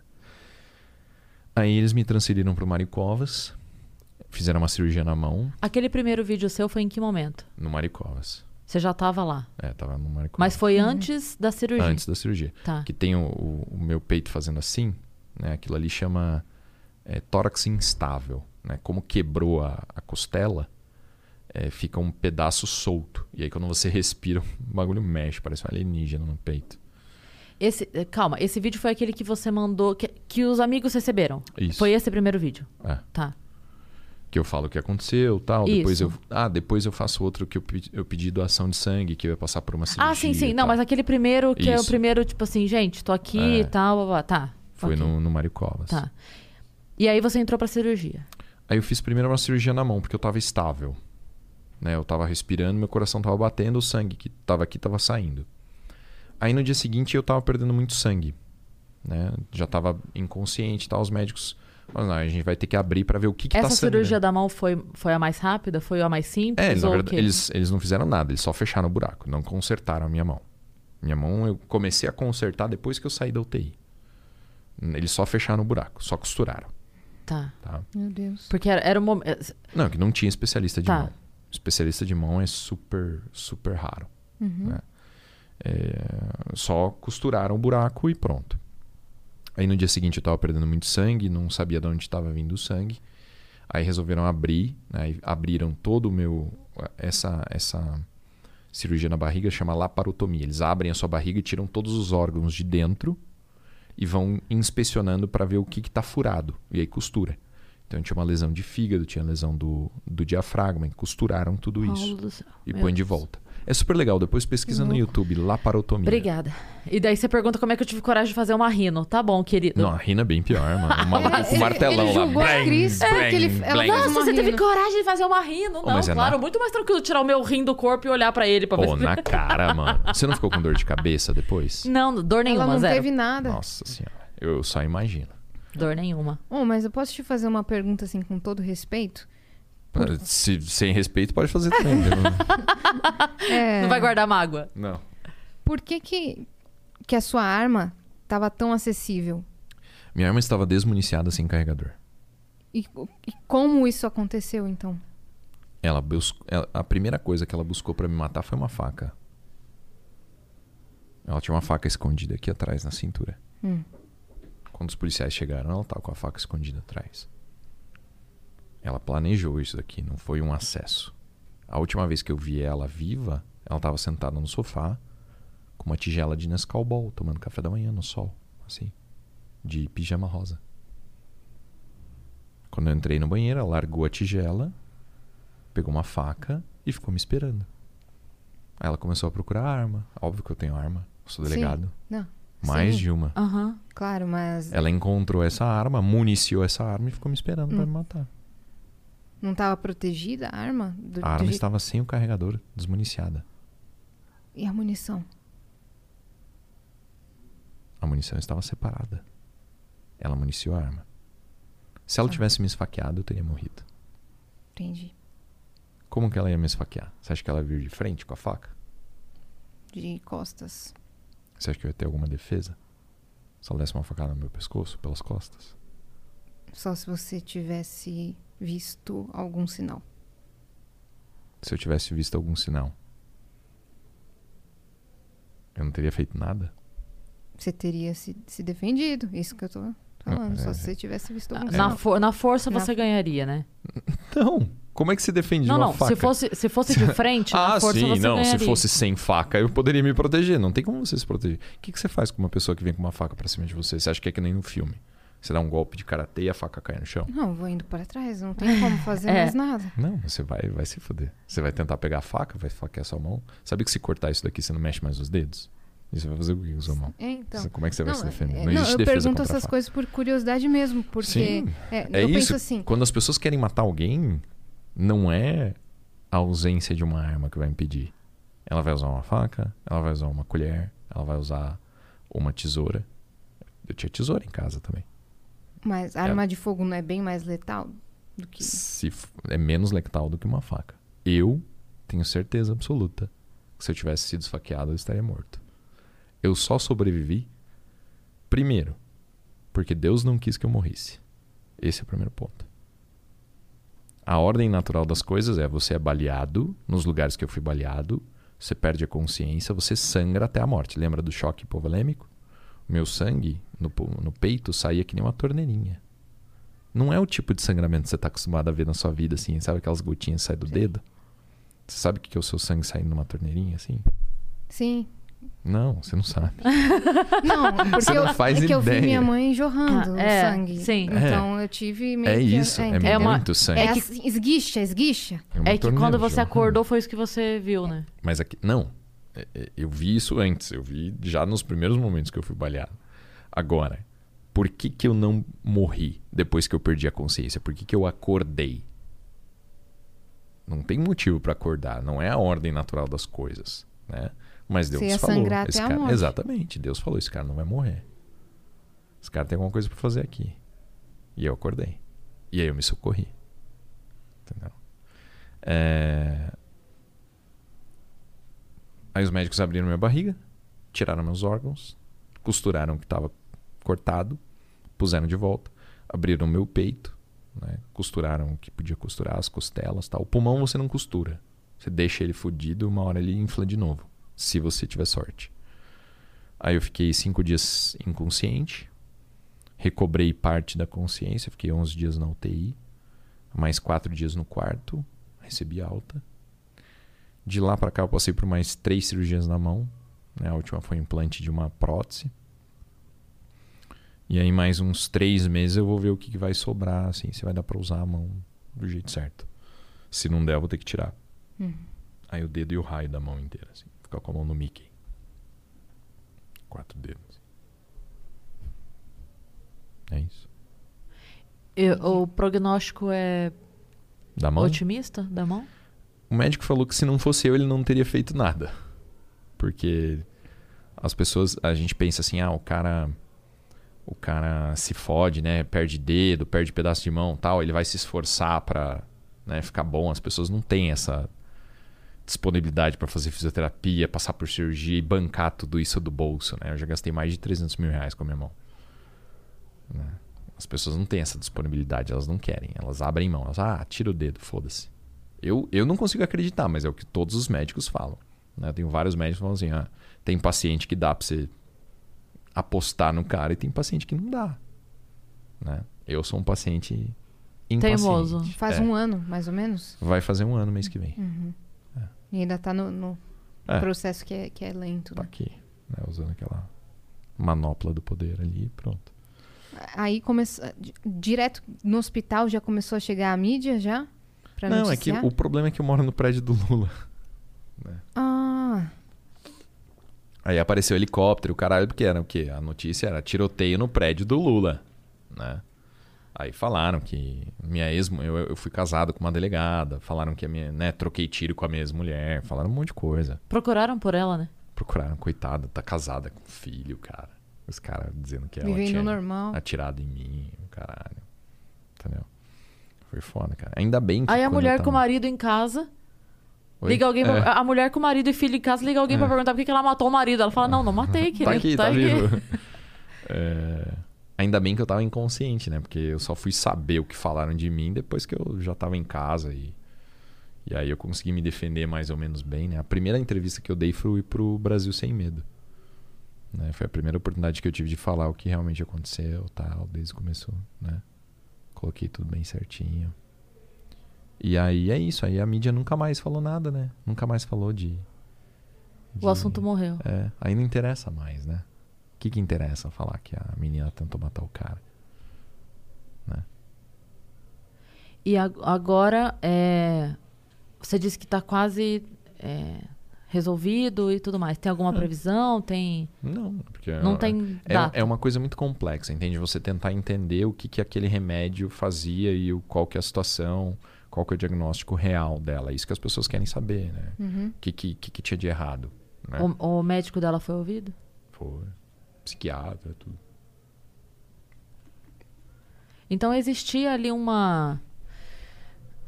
É, Eu não queria usar essa palavra, mas existia um histórico médico Sim, sim. dela É. anterior a esse evento. Sim. É. É isso que causa, né? As pessoas elas têm capacidade de resolver os problemas da vida dela. Né? Assim, é- é- existem coisas que modificam essa capacidade. Então é por isso que o cara mata a mulher, né? Por causa de traição. Não tem motivo pra você matar sua mulher. Não tem motivo pra você bater em alguém numa briga de trânsito, matar alguém numa briga de trânsito. Não tem motivo. né? Ah, bateu o carro, ah, teve um prejuízo, vamos indenizar? Puta, não tem como indenizar? É, faz parte, cada um fica com o seu prejuízo pronto. É assim que as pessoas lidam com os problemas delas. Uhum. Mas tem gente que tá fora da curva, né? As pessoas têm, têm problemas. E vocês estavam juntos há muito tempo? Nada, pouquíssimo. Pouquíssimo. Conheci ela em dezembro. Foi super rápido. Ela tava na minha casa fazia duas semanas. Eita. Foi muito, muito rápido. Muito rápido. E, e a notícia na sua família, assim? Porra, meu pai quase morreu, né? Quem, quem recebeu a notícia foi meu irmão. Caramba. Aí você precisa ver o Dé. Você conhece o Dé, não Conhe- conhece? Não conhecer pessoalmente, só É. por. Ele Seu fala irmão assim. de 15 anos agora. É. Nossa. Ele disse que ele atendeu o telefone aí falaram pra ele que eu tinha sido baleado e tal. Ele virou assim: Mas o meu irmão vai morrer? Imagina isso, cara, na cabeça do moleque. Meu pai tava dormindo. Imagina meu pai dormindo, meu irmão entra, pai, acorda. Ai, meu Deus. Aconteceu um negócio com o Paulinho e tal. Sabe quem que trouxe eles pra, de, de Curitiba pra São Paulo? Ah, Chuta. Quem que se preocupou, né, com o pai do cara que foi baleado, tá quase morrendo e tal? Quem Não- que se preocupou? não faço ideia. O estratégia. Ô, louco. Entendeu? O único, os únicos que pensaram no meu pai. Né? Tem uma gratidão assim infinita. Eu imagino. Foram lá entrar Como em se já não contato, tivesse, né? Você sempre falou deles com muito carinho. Entraram em contato com meu pai, compraram voo, tal, não sei o que. Buscaram no aeroporto. Caramba. Foda. Meu pai tá morando comigo, né? Ah, ele ficou pra cá. Ficou. O André ficou também? Ele ficou um tempo, depois ele, ele voltou pra Curitiba porque a mãe dele, a, a mãe dele tá cuidando da avó, a avó dele tá com câncer e tal. Aí ele voltou ficar pra lá. pra ficar Mas ele ficou um tempo aqui com você. Ficou um tempão, foi super legal. Foi super legal. Fazer meus curativos. Moleque. Vocês são muito parceiros, né? Nossa, super, super. Cara, eu, eu. Quando eu voltei da UTI, eu não fazia nada, né? Eu não ficava em pé. Não, não comia de, sozinho, não, não tomava banho, não fazia porra nenhuma. O nego me perguntou, oh, você era destro agora, né? Como é que você limpa a bunda? Mano, é, tem que se virar, velho. É. Você ficou com alguma. Sai, cacete. Você ficou com alguma é, questão assim pra relacionamento, sabe? Tipo, ah, não quero pensar nisso tão cedo. Ou já tá namorando. Olha a Que cara que de quem já acha? tá namorando. Não, que é Essa isso. é uma boa pergunta. Não, é assim, ó, como, é, como é que eu lido, né? Então, assim, eu nun- nunca tomei um antidepressivo, tá? É, eu saí da, da... Na UTI, eles me davam Rivotril e pregabalina todo dia. Então, eu tava dopado. Eu dormia super bem, não tinha nenhum problema, minha vida era linda. Saí da UTI, eles continuaram me dando pregabalina. Aí, eu saí na terça-feira, na quinta-feira eu tinha um retorno. E eu saí do retorno. Eu perguntei por que, que eu tô tomando pregabalina. Aí o médico falou: você teve lesão nos nervos da perna. Então, assim, a- o- os meus pés, as minhas pernas formigavam o tempo todo. Porque o projétil, quando ele passa no seu corpo, ele faz um buraco. Mas a temperatura do projétil é muito alta. E ela lesiona os nervos. Os nervos são fios muito fininhos, né? que tem- são responsáveis pela sensibilidade, pela transmissão de, de impulsos elétricos e tal. E eu tive lesão nesses nervos, porque passou perto e cortou. E o nervo ele cresce um milímetro por dia. Então imagina o tempo que vai demorar pro, né, até a ponta do meu pé ficar tudo certinho. Então eu tinha muita dor desse tipo, assim, me incomodava muito. Eu não, eu não conseguia dormir, porque era o tempo todo formigando, doendo o pé. A perna inteira, né, as duas. Então eles me davam pregabalina para isso. Aí eu liguei para um médico amigo meu e falei assim, cara, tem alguma coisa de errado comigo. Porque eu, eu não tô conseguindo sentir raiva. Eu não consigo sentir raiva. Mesmo com tudo assim, eu não consigo sentir raiva. Tem alguma coisa de errado. O que, que você tá tomando? Ah, tô tomando isso, isso, isso, isso, isso aí, pregabalina. Ele falou, é, pregabalina. Pregabalina tem um efeito antidepressivo muito forte.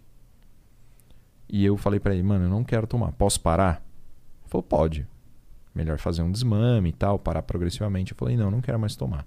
Se eu parar de tomar, vai acontecer alguma coisa? Ele falou, ah, sei lá. Aí eu parei. Aí eu fiquei dois dias sem dormir.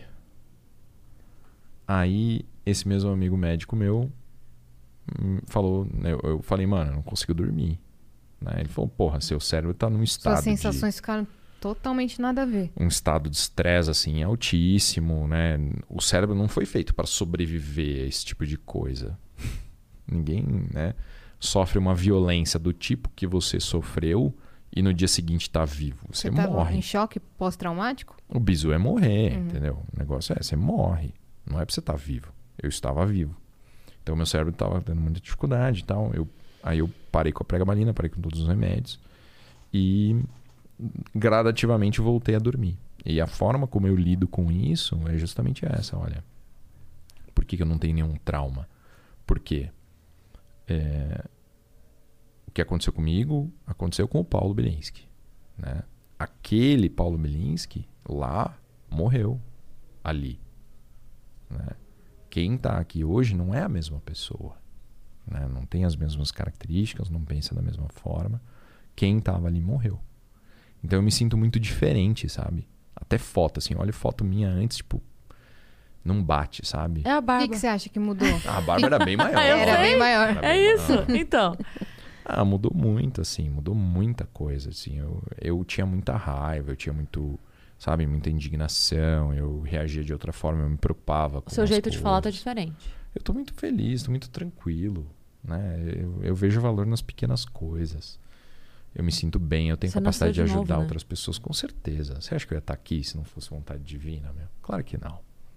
Quantas pessoas podem dizer assim, com certeza absoluta, que se não fosse Deus estava morto? Todo mundo deveria falar isso, mas Sim. quantos têm certeza? Sim. Eu tenho certeza. Né? Você já acreditava em Deus antes? Ah, sim. Eu sabia que existia uma possibilidade grande, mas eu não- nunca tinha tido nenhuma experiência que dissesse assim, ó, existe. Uhum. Seu Não, sempre testemunho. tem aquela dúvida, sabe? Você sempre fica pensando, porra, mas será que é isso mesmo? Sempre fez muito sentido e tal, pá, mas assim, aquela certezona mesmo, agora eu tenho. Você era um morno. É, mais ou menos isso. Mais ou menos isso. Agora eu tenho, tipo, toda a certeza do mundo mesmo. Aham. né? E, e aí eu tenho a oportunidade de ajudar pessoas, de falar um pouquinho sobre isso. Tem, cara, todo tipo de relato que você imaginar, assim, na sua vida. Eu recebi muito apoio, assim. Eu voltei, quando eu voltei pra casa, tipo, todo dia tinha flor, tinha chocolate, tinha ursinho, tinha bíblia. Cara, eu, eu, eu ganhei um milhão de terços, um milhão de bíblias, eu- sabe? As pessoas... Pra cada filha da puta que falava alguma merda, tinha 10 pessoas que me apoiavam, sabe? E até hoje. Então, e, e as pessoas têm todo tipo de relato, assim, do tipo, desde, meu, eu não te conhecia, mas eu rezei por você, sabe? É, quando eu fui para Montes Claros no final do ano, Montes Claros é interior de Minas, é quase Bahia. Uma menina foi no curso e falou assim: Olha, a minha avó rezou muito por você. Você pode ir lá em casa comer um bolo com ela? Falei, mano, eu vou. Eu fui na casa. Ela falou: Oh, Olha, meu Deus. eu não sei porquê, mas eu vi você naquela situação, eu orei muito pela sua vida e tal. E você tá aqui, então eu tô muito feliz. Então, eu acho que isso foi um fator muito grande, sabe? Sim. Sim, foi uma corrente muito pessoas. grande, né? Com certeza, com certeza. A quantidade de pessoas que, que pediram pela minha vida. Então, cara, eu me sinto muito, muito, muito abençoado. Demais. Demais mesmo. Por isso que eu não tenho, não tenho trauma, não. E você já tinha essa força na internet que você tem hoje? Você- ou você ganhou muito seguidor por conta desse caso, ou por então, conta de eu algum ganhei curso? muito. Hum, Eu, eu tinha uns 250, 250, 270 mil seguidores antes. Você já fazia conteúdo voltado pra. Já, pra isso. concurso, tiro, tudo. Aí depois eu ganhei muito seguidor, mas era curioso. Sabe, o povo que quer Quero ver saber como é que se- tá a vida dele. Casos É. policiais geralmente morrer? atraem É. é, muitos E aí, seguidores. com o passar do tempo, eu, eu fui perdendo, fui perdendo os, os Ninguém curiosos. mandou não morrer, né? É. Tivesse morrido, tava lá. Fui perdendo os seguidores, mas, mas fui ganhando novas pessoas, né? Pessoas que realmente gostam. Hoje tô, tô grande, aí tem 560 mil seguidores e tal. Uhum. O pessoal realmente é, apoia bastante. Sim. Instagram é, meu, minha principal mídia.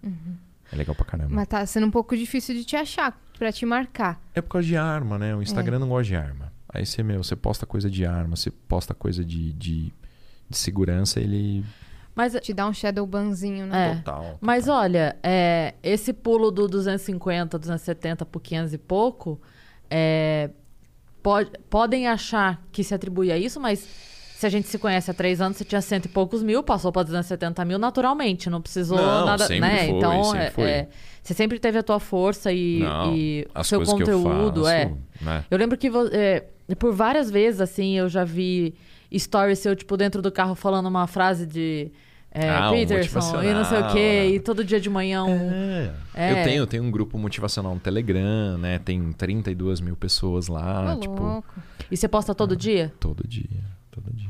É, é isso, sabe? As pessoas falam assim, meu, às vezes eu tô desanimado porque tal coisa. Aí eu penso, mano, mas o Bilinski se fodeu e tá aí, né? Então, deixa eu, A- aquela frase deixa eu que... ser menos merda. Aquela frase que eu já vi você falando várias vezes, qual é a sua desculpa, ganhou mais força agora, né? Qual que é essa desculpa? Sei lá, fudido, malhando e eu vou cara... lá pra academia todo torto, com o braço só, amarrando os bagulho na mão e tal. E o cara, tipo, perfeito em casa, com preguiça, meu. Vai se fuder, né? Pelo amor de Deus. Agora você tem mais moral pra falar qual a tua desculpa do que nunca, né? É, eu concordo, 100%, né? Pô, pelo amor de Deus. Cara, que... Mas que história, né? Que... É, é insano. É insano. Assim, às vezes eu paro pra pensar, eu penso, meu, eu não acredito que isso aconteceu comigo. tipo, não é possível, cara. E eu já tinha ficado assustada, porque pouco antes disso você tinha é, acontecido um negócio com você na estrada, lembra? Que você tinha ido dar uma palestra? É, E eu já falando assim, matar. caralho, Paulo, para de dar susto em nós. Aí você que vai dar esse susto. Porra! Sabe brincar, não é? Sabe brincar de viver? Foda. Eu fui dar uma palestra no interior e aí na algumas estradas, sabe aquelas passarelas que eles constroem para população cruzar? Então, às vezes o ladrão sobe lá e ele joga pedra no carro das pessoas que tá estão passando. Daí a pessoa encosta e eles assaltam, né? Só que eu só ando de carro blindado e tal, então não faz muita coisa, né? Mas foi bem, bem assustador, assim. Tipo, meu, a criminalidade tá aí, entendeu? Você não pode dar sopa que você se fode. Teve uma juíza que morreu desse jeito, né? Ela tava num carro normal, aí caiu a pedra, ah, né? Quebrou o vidro e tal, despedaçou em cima dela, ela perdeu o controle do carro, bateu e morreu. Né? Um cara que tá indo lá pra roubar a bolsa dela. Nossa, você já sofreu outra tentativa de Cara, assalto? eu tenho pavor disso. Não? Eu tenho pavor disso, sabia? Porque esse, esse lance de, de passarela, assim, eu sempre ouvi, eu sou do interior, né? Então eu sempre ouvi isso. E imagina, né? Sempre estrada, Sorocaba, São Paulo, aquela coisa. Eu gosto, eu gosto de E é viajar uma à estrada, noite. meu, super perigosa. Então eu, eu sempre, não importa, viadutos, cacete A4, eu sempre vou vindo, quando eu chegar perto eu mudo, sempre faço isso. Paulo, sempre, assim, eu vou vindo, vou vindo, vou vindo, chegar perto eu flum, passo uma pista de carro, ei, otário, tá bom. Aí eu sempre faço isso, porque Escapei. o cara... É, ainda que tenha dois esperando, o outro não tá preparado pra jogar, entendeu? Paiva tá sempre alerta. Foda-se, vai indo aqui, passa no acostamento, só naquele trechinho ali, é rapidinho, é só pra dar um uou, assim, ó, pronto. Nossa, se você chegar no carro e tiver a Cris Paiva, desiste, velho. Mas é, mas não é que tudo... assalta, não faça nada. É umas coisas que a gente vai ficando. É o que você falou, é a experiência. É. a habilidade de vida real, é, né, meu? Porque ali, eu já vi acontecer, de verdade. E não foi na estrada, não. Foi num viaduto em São Paulo. Eu tava Tem, tem vindo em São Paulo. e tinha um carro que tava. eh, Ele tava pouco à minha frente. é, no sentido carro, mas era bastante pra dois objetos parados. Entende o que eu quero Uhum. dizer? Oh, Pra carro aconteceu com ele, logo eu passei. Mas pra dois objetos parados a gente terei relativamente longe. Então, ele tava indo, assim, na pista. de- Eu lembro perfeitamente. Ele tava na pista da direita, eu tava na da esquerda e a gente tava assim. Aí eu só vi cair, tum, no dele. Aí ele deu uma bambeada Deus assim. que me livre. Aí eu passei primeiro, óbvio, né? Que eu não vou parar do- antes. Pra ser roubada junto. Aí lá, exato. Passei primeiro no negócio e aí fiquei no retrovisor. Tipo, lá na frente diminui a velocidade e fiquei olhando. O carro continuou vindo, vindo, vindo. E eu só assim, não para, filha da puta, não para, não para, não para, não para. Aí eu vi que ele continuou, falei, ótimo. Vaza, vaza, vaza. É isso. Oh, e tem algumas dicas que você pode dar aí pros nossos viajantes de, de prevenção, de autodefesa, é, sem ser armamento, que a gente já falou? Ah, cara, eu- o que eu vejo assim com mais, mais utilidade, né? É você desenvolver um, um senso de prevenção. Então as pessoas correm muitos riscos gratuitos. Né? E é- elas correm alguns riscos por uma economia porca. né? É, quando eu entrei na polícia, eu não tinha nada de dinheiro, não tinha porra nenhuma, mas a primeira coisa que eu fiz foi comprar um carro blindado porque não é caro. As pessoas acham, elas fantasiam, nossa, blindado é caro, não sei o que, não, meu. 50 pau a mais. Você compra um blindado usado, meu, é mais barato do que um carro do mesmo ano sem blindagem, porque blindagem dá mais gasto de gasolina, de freio de suspensão. Então, é um carro a- assim mais acessível, usado. É, então, meu primeiro foi um Vectra 2006. Você já começou com um carro de tiozão. Você tem cara de tiozão, né, Malu? Eu já tive Corolla blindado também. então, é de Então, tio mesmo. é, você já, você já tinha 60 quando você tinha 25. Mas é um bagulho da prevenção, entendeu? O cara vai roubar um, um Corolla velho ou vai roubar um carro novo? É, entendeu? tá certo. Tá Não, certo. mentira, só porque eu não tinha dinheiro.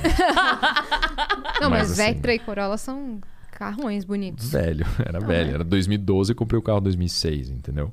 Mas é, é- é justamente isso. Eu sempre tive uma preocupação muito grande com segurança. Então, não fico dando sopa, não fico bêbado por aí, não vou em barzinho, não vou em lugar que eu não conheço, não vou.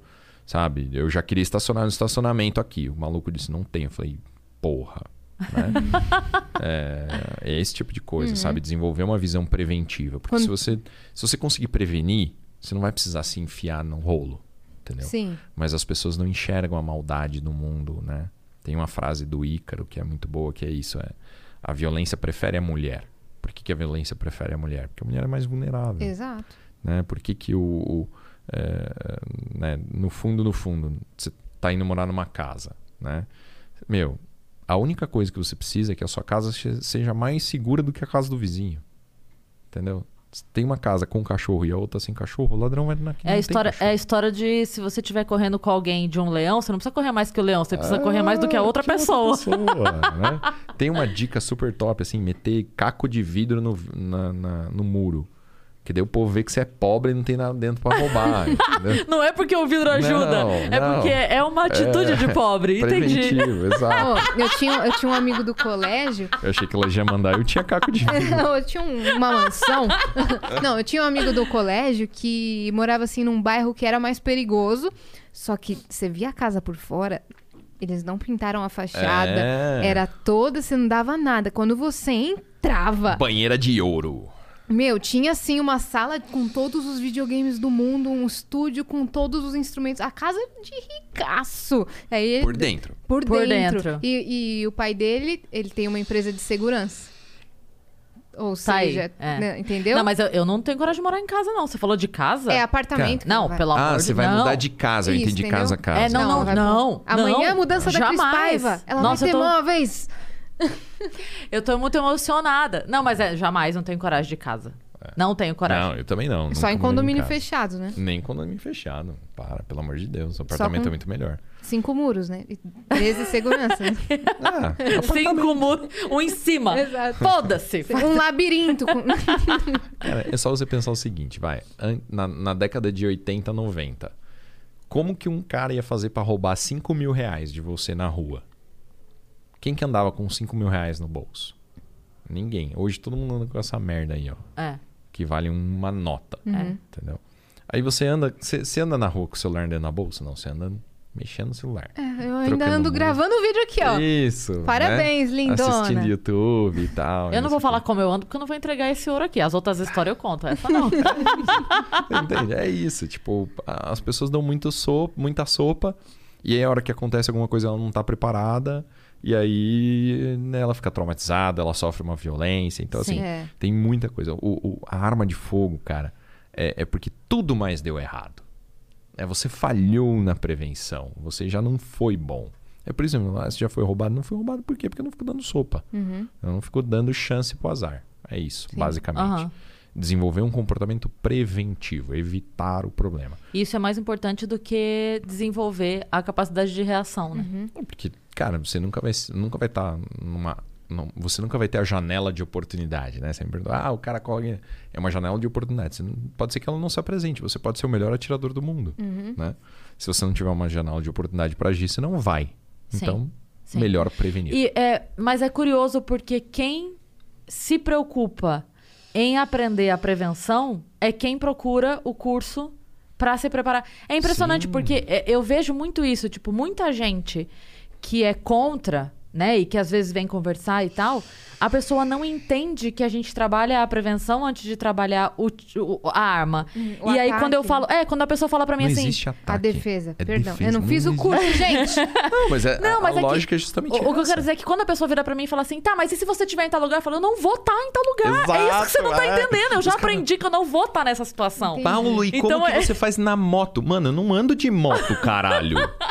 eu não sou burro, porra. É isso, é isso que eu tento explicar. Eu falo, quando a pessoa vem e fala assim, ah, mas e se o cara chegar? Eu falo, então não vai. Se você estiver sozinha à noite andando no escuro, Eu não vou estar, entendeu? É isso. Então, quando eu falo assim de, de coisa, de ah, o semáforo, as coisas que a gente aprende de como se comportar, como estar ali. Ok, o semáforo fechou, você não tem muito o que fazer, mas você tem coisas que você pode. Cara, uma coisa assim, eu já. Eu tô dirigindo, eu tô sempre controlando o tempo do semáforo à minha frente. Então é aquela coisa.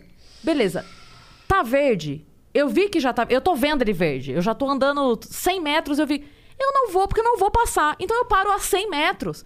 E eu não, eu não, eu não paro de andar em nenhum momento. Eu vou andar a 5 por hora. Mas eu não vou parar de andar em nenhum momento. E eu vou estar aqui, ó. E aí eu vejo os trouxão, passa, passa, passa, passa, passa, e tudo fica parado lá. Só esperando, aqui, ó. Esperando o quê? Ser roubado. Eu tive uma, uma aluna esse final de semana que ela tava super ansiosa pelo curso. E daí, tipo, ela começou a mandar umas caixinhas, né? Sempre que eu abro caixinha, ela mandou uma caixinha lá, falou assim: "O que que eu posso fazer para me preparar para o curso?" Eu falei assim: "Anote as suas perguntas", né? Quando você estiver pensando tal, não sei o que, alguma coisa, anota a sua Ótimo. pergunta e faça essa pergunta, né? Porque não tem pergunta boba, né? Não, e, e a- as pessoas estão tão sempre muito despreparadas, sabe? Elas estão sempre muito é, é, deslocadas, elas não sabem como as coisas funcionam na realidade. Elas têm, têm umas profissões que são piores, assim. Eu acho que o, o, o cara que menos sabe cuidar da própria vida é o médico. O médico, ele, ele vive tanto a medicina, ele trabalha tanto, ele estuda tanto, ele está tão fora da sociedade, sabe? Do ponto de vista funcional. Médico é ruim de finanças, Médico é ruim de, de, de compra, de, sabe, de vida, de negociação. E médico é ruim de defesa. Porque ele vive um, um- um mundo à parte, sabe? Ele sai do hospital, vai pro outro hospital, vai pra clínica, vai pra casa, vai pra pós, vai pra especialização, vai não sei o quê. Sabe? Ele fica muito isolado. E as perguntas deles são ótimas e, e é um dos públicos que a gente mais tem no, no projeto. A gente já teve turma só de médico. Porque eles são os caras que menos sabem da vida, sabe? Então, quanto mais a pessoa sabe da vida, mais ela sabe se defender, mais ela sabe prevenir, mais ela sabe tudo isso. E é casca, né? Só tem como aprender Exato. ali, na- Exato. rolando. É.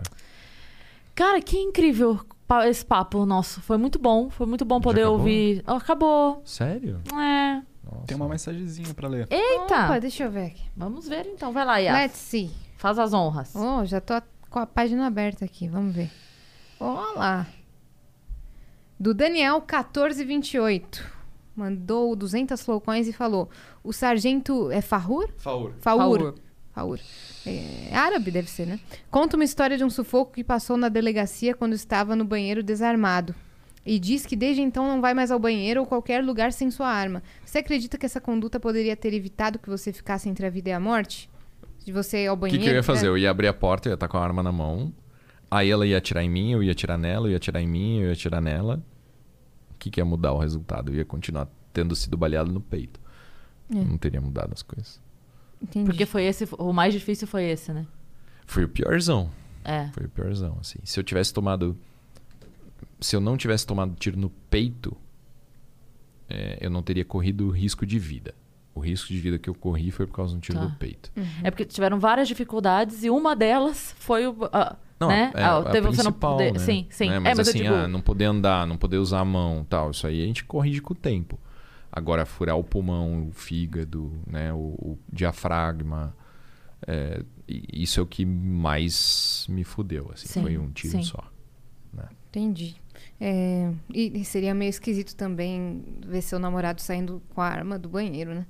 Tipo, ver todo ele saindo do banho sempre com a arma assim, na eu- mão, né? Eu, eu, eu já vi relatos, né, assim, de, de, de amigos meus que trabalharam, trabalharam em lugares muito hostis, né, assim, então, ah, o cara, né, um amigo meu italiano que trabalhou na África, num lugar muito fodido e tal, ele tomava banho com a arma, mas assim, eh, eu não conheço ninguém que faz isso, sabe? Não, não, não vejo. não- É, e, e pode ir. Ninguém espera que vai ter um- uma ameaça pra sua vida dentro de casa, sabe? Sim. Aí a gente volta naquele papo, né? Tipo, se você acha que você não pode ter arma, você tem que trocar o companheiro, não, É. né?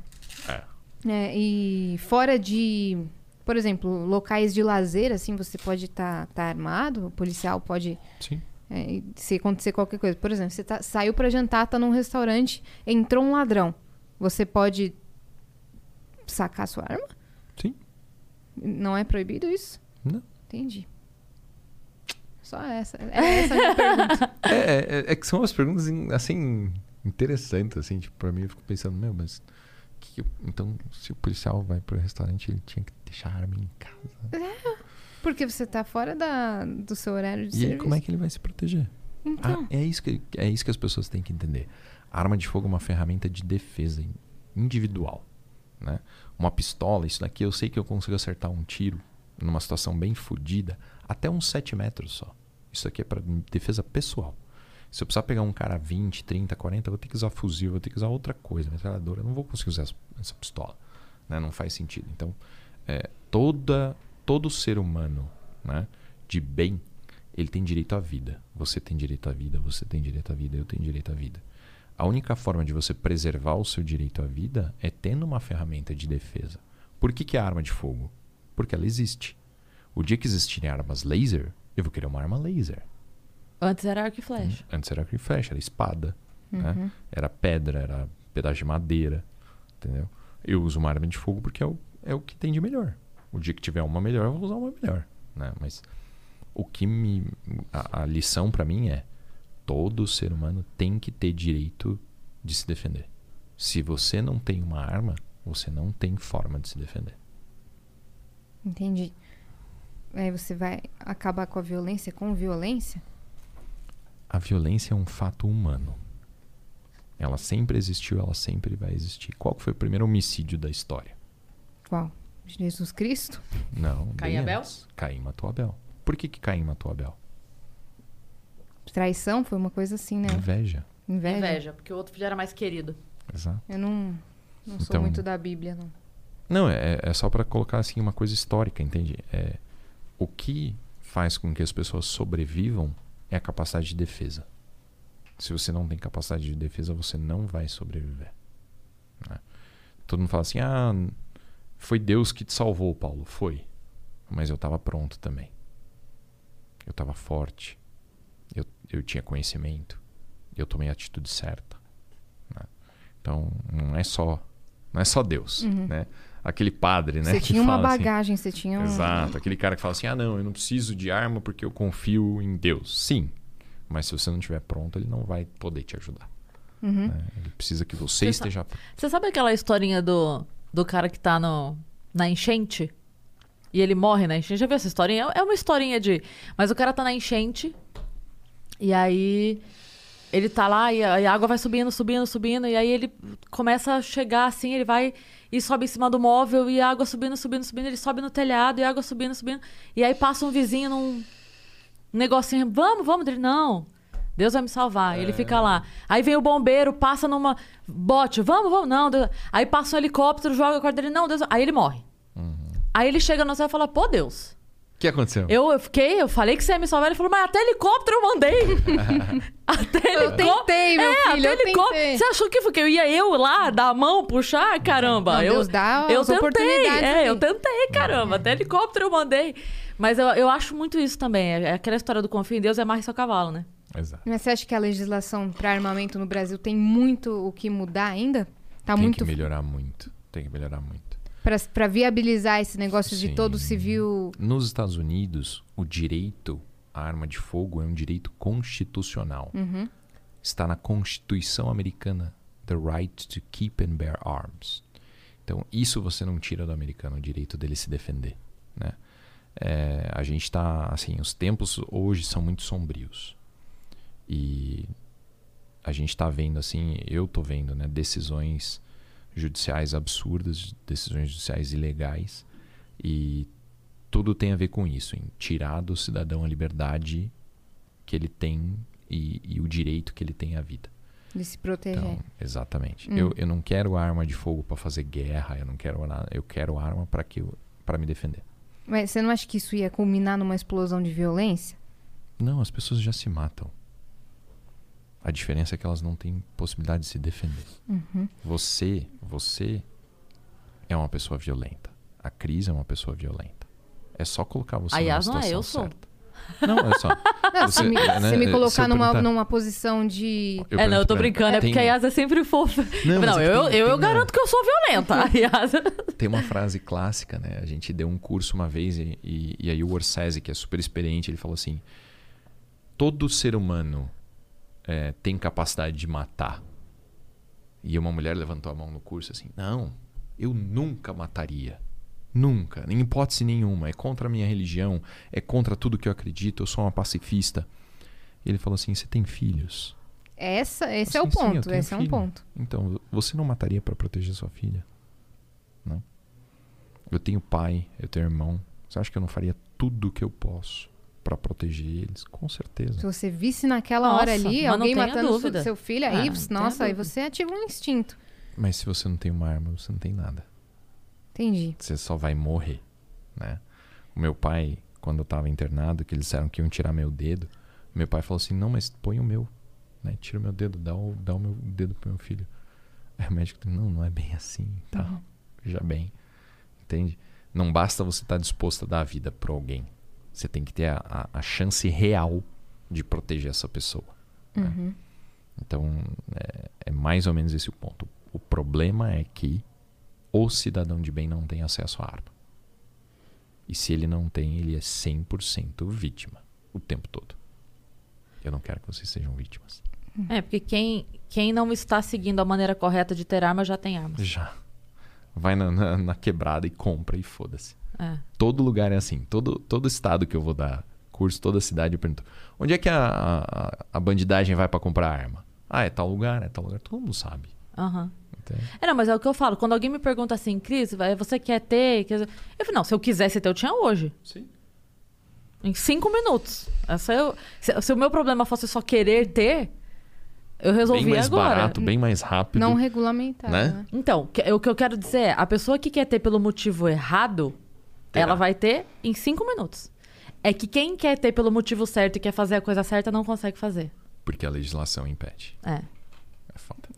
Mas, por exemplo, lá nos Estados Unidos, é, não é o maior número de, emic- de homicídios não é por arma de fogo? Não, É por quê? por faca. Por faca? É. Por faca? É, Não é por, por arma? não. Por quê? Porque as pessoas que têm armas não estão aí matando as outras. São pessoas de bem que usam armas para se defender. E as chacinas que, que lá é campeão de, de acontecer? Aonde que acontece isso? Em que lugar? Pô, cara, aí você não, Então, não, saber. não, tem um ponto específico. Nos Estados Unidos você pode criar, se você é dona de um negócio, você pode transformar aquele negócio numa gun free zone. Uhum, Então você não pode entrar armado naquele lugar. entendi. É lá que os caras vão. Então por que que, né, teve um, um uma uma um- uma ocasião super interessante foi numa igreja que o cara tirou uma calibre 12 e começou a atirar. E um velhinho a 15 metros sacou, sacou uma Sig Sauer 10mm e fez um disparo na cabeça dele. Por quê? Porque tinha quatro pessoas armadas lá para proteger a congregação. É, eu, eu falo assim, se o Bataclan fosse no Texas, tinha morrido um. Eu não sei. O segundo, não. Você lembra do Bataclan? Do, do- que o cara entrou e, e ficou atirando em todo mundo? Não. Foi na, foi na França, o Bataclan, se não me engano? Que o cara entrou, era uma casa de shows, e o cara Ah. entrou Ah. e ele atirou, matou os 70, sei lá, Acho quantas que pessoas. foi. Aí eu falei assim: se fosse no Texas, ele dava o primeiro tiro, o segundo ele não dava. Ele matava uma pessoa, a segunda ele não matava. Porque, na verdade, assim, é, eu, eu entendo que nem todo mundo esteja preparado e nem todo mundo queira. É que nem CNH. Mas É que nem CNH. Você tem CNH? Tenho. Tem. O que, que você fez para ter CNH? Eu fiz a aula teórica, depois fiz as aulas práticas, depois eu fiz o teste. Psicotécnico, você psicotécnico, teste prático, Exame médico. exame médico. Então. Você pode dirigir um carro. Mas o carro não é feito pra matar. A arma é feita para matar? Creio que sim. Não, a arma é feita para defender. Tá. O carro é feito para dirigir. Você pode Pra matar mim. com o carro? Pode, mas Pode. essa não é a principal função dele. Não, nem da arma. A arma é feita para defender. Essa arma aqui nunca matou ninguém. Nunca. Mas ela me defendeu o tempo todo que ela existiu. Né? Tem ali, ali tem uma faca, ali tem uma tesoura, ali tem não sei o quê. Aquilo não foi feito para matar, mas é utilizado para matar todos os momentos, porque pessoas ruins, pessoas maldosas, pessoas doentes matam pessoas. Quem foi que veio aqui que contou pra gente do maníaco do parque, que falou que ele não, nunca usou uma arma, lembra? Quem foi? foi, o Não Minta Pra Mim. É, que ele falou, o ele. Ricardo Ventura. Um dos maiores é, casos que a gente conhece do cara que matou várias mulheres, ele nunca usou uma Nem arma. tinha porte. Não É. precisa. Não precisa de arma. E engraçado porque. Engraçado, fala sempre. Não, não é engraçado, é curioso. Uhum. Mas é.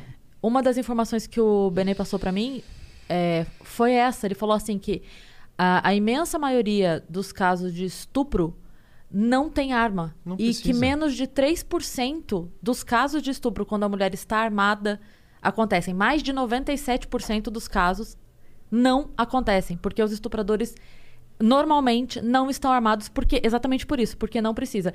E eu falei, precisa. Benê, é um, é, um, é um número muito alto. Mais de 97% não acontece quando a mulher está armada. Com qualquer tipo de arma. Isso que é o mais impressionante. Com qualquer tipo. E isso é muito doido. Porque se você pensar que é, é só uma fragilidade. É por isso, inclusive, que eu estava nesse debate sobre armamento feminino. Era, era, um, era um nicho, assim, né? Que é isso, porque, como você falou, a, a violência prefere a mulher. Porque é muito mais fácil, você não precisa de nada. Você pega uma pedra no chão e você vai me vencer. N- Não precisa, não precisa nem, da pedra. Você já viu, já viu um leão caçando, uma leoa caçando? Você acha que eles vão naquele bisão bonito, forte, né? Cheio de energia? Não. Eles vão no filhote. Mais Eles vão naquele que tá manco. Por que, que o, o, o, o, o bichinho salta quando ele tá perto do leão, assim? Não é porque é mais eficiente para ele fugir, é para ele mostrar disposição. É difícil. Vai ser difícil pegar esse Tô vivão, hein? Caramba! Tô vivaço, hein? é, deixa eu pegar aquele ali que tá fudido, sério? Que velho. incrível! Ele vai no- na frente do, da manada ou ele vai no último lá, que tá meio manco, tá velho já, tá cansado? No que tá manco. Porra. Entendeu? Agora, a partir do momento que você admite uma questão biológica feminina, né? Quanto tá a sua testosterona hoje? Você sabe? Sei lá. 30, 40. A minha é 1.200. Entende? É, Em qualquer cenário eu ganho de você. Qualquer cenário, mesmo só com a mão esquerda. Se eu tivesse a mesma altura que você, eu também ia ganhar. Se eu fosse mais leve que você, eu também ia ganhar. O homem é muito superior fisicamente. O homem é uma ameaça gigantesca à mulher. Então, é isso que precisa ser feito. Com arma de fogo, não importa o seu tamanho, não importa o seu peso, não importa a sua idade, não importa se você sabe arte marcial ou não. E as pessoas que, é, que estiverem contra, né? E, e puderem procurar um curso Uhum. para conhecer um pouco mais esse, essa Se prévia você- de, de se você é prevenção. Contra, se você é contra o armamento, tá? Se você é contra o armamento, agora, hoje, tá assistindo aqui, eu vou te dar 15% de desconto. Porque eu faço questão que você vá no curso. Eu faço questão. A gente teve uma aluna assim. A gente sempre pergunta assim: ah, quem que quer é, utilizar arma para esporte, o esporte do tiro esportivo? Quem quer utilizar arma para defesa? E eu vi que a mulher não levantava a mão. Eu falei: e você? Você não quer nada? Ela falou assim: eu não gosto de arma. Foi a melhor atiradora. Saiu de lá super convencida. Né, As pessoas elas, elas são bombardeadas a vida inteira por uma propaganda de esquerda dominando o debate. Armas são violência, armas são ruins, armas geram problemas. Não, armas resolvem problemas. Armas diminuem a violência. Você tem menos homicídio, menos roubo, menos problemas. População armada é uma população segura. É uma população que não vai ser escravizada. Mas essa- esse treinamento prévio da prevenção, Uhum. tá? A, a questão, tipo, se a pessoa fala assim, tá bom, não quero chegar na parte realmente de armas, eu quero aprender esse lance do semáforo, eu quero aprender esse lance. De autodefesa, Isso, assim. eu quero, eu quero essas instruções. Uhum. Existe a possibilidade da pessoa fazer esse, esse treinamento? Da prevenção ah, Hum. atitudinal, vamos dizer assim? é que é muito pouco. Não vai garantir nada. Entende? É, eu, eu não acho que seja o suficiente. Já é alguma coisa, mas é muito menos do que o que você realmente precisa. Por isso que, que é importante investir na. Né? O pessoal fala: Ah, então acho que eu vou, vou usar um spray de pimenta. Ou vou usar uma faca. Não é o suficiente. Se, você, se hoje você me ligasse, Paulo, eu quero comprar uma arma, tô pensando em comprar um revólver. Eu ia dizer, não compre um revólver, porque é pouca munição, o gatilho é duro, você não vai acertar, vai ser difícil de recarregar essa arma. Compre uma pistola. Por quê? Porque eu quero que você tenha o melhor. Entendeu? Se você me ligar assim, ó, eu tô entre essa arma aqui que tem 12 munições e essa aqui que tem 15. Fala assim, compra de 15. Entendeu? Porque eu quero sempre o melhor pra você. Eu quero sempre o melhor pra todo mundo. Então eu- não quero que você faça um curso de como né, não ser roubada na rua. Eu quero que você faça um curso que vai te dar todas as habilidades desde o começo. Eu não acho que você pode descontar a arma de fogo e achar que não, beleza, só. né? Não. É necessário. Você tem que ter capacidade de proteger a sua família. É isto. Entendi. Então Tá tá, bom. bom. Então tá bom, mas foi ótimo bater esse papo contigo. Fiquei muito feliz. É, eu acho que a nossa outra conversa, aquela vez há quatro anos, cinco anos, não. Não, três anos, foi assim que a gente se conheceu, é, é, foi assim que a gente se anos, conheceu. Teve um outro tom, né? Porque era um É. outro momento mais divertido, menos preocupante. E a gente pôde, inclusive, responder perguntas das suas fãs malucas que querem casar com você, todas elas. Deu pra brincar mais, né? É, não, porque. é, f- Não, foi. A gente teve que fazer uma sessão assim. Que coro, Paulo Belinski gosta de lingerie. Foi uma coisa louca, assim mesmo. Foi, Nesse não, nível, cara. foi, foi. Me mandaram perguntas assim. Tá o Cristian? Foi, foi. Foi, foi, foi. Mandaram perguntas Esse do vídeo tipo. existe que, ainda. que, é, tá lá. Vou ver. Que tá lá. Que, o que, que ele gosta numa mulher, o que, que isso, o que, que aquilo. Eu fui só perguntando, porque eu prometi pra elas que eu ia perguntar. Falei, pode mandar, que todas as perguntas que vocês mandarem eu Deve vou ser fazer. engraçado. Eu prometi pra elas, eu Deve perguntei tudo. Foi muito bom. Obrigada pela Mas presença, Obrigada Paulo. por ter vindo. Desculpa Obrigada minha- pela minha leiguice. Realmente Não, eu não, achei entendo super legal, muito da, desse Eu Mas é ótimo, legal. é Porque eu tô ótimo. muito acostumado a lidar com pessoas que já são a favor de armas, já querem, entendeu? Aham. Então, assim, eu, eu já parto de um pressuposto. Assim, Uhum. que Foi legal você me perguntar essas coisas, porque eu tive a oportunidade de falar sobre coisas que normalmente eu não falo. Pra- é. Sim. Quem que me segue no Instagram, mano? Quem quer ver a arma? Quem quer saber disso? Eles quem... já sabem o seu Já, conteúdo. É. exatamente. Então, É. assim, pra mim isso é super importante. Tem que ter um inclusive- contraponto, né? Exatamente. É. Anota aí na sua agenda. No dia 22 de maio. Nossa, não, 23. eu tô muito triste porque eu não vou estar aqui. Não pode ser junho. Leva ele em junho. 23. Junho também. Já você vai- Não, mas 23 de maio você vai lá no curso. Ai, eu Olha não vou lá. estar aqui. Eu Ao vivo, hein? ver, é sério. Deus. É, Você vou, vai? Vou pensar. Mas olha. Atibaia? É. Atibaia. Não, é pertinho, ótimo. pertinho. Eu vou ser aquela contra-armamento. Vai ser super legal, cara. armamento. Vai dar uns stories Mas, top. mas Ok. sabe o que eu acho legal? Porque assim, ó, é, a gente não concorda em tudo. Uhum. Tem, tem um limite ali que eu. Não, tem um limite Ah. ali que eu, que eu não chego. É, e eu, eu, sei que a gente tem aqui três posições Sim. diferentes, distintas, né? A minha é melhor. Que, se- que, que às vezes se. Né? Às, vezes eu, às vezes eu tô aqui, às vezes eu tô ali, às vezes, enfim. Mas eu quero te agradecer de qualquer forma pela confiança por ter é, vindo aqui, tipo, sem saber do que a gente ia É. falar e vindo de E coração aberto sabendo pra que talvez a conversar. gente não concordasse ou não entendesse. É. É. Mas a galera acha que a gente tem que brigar.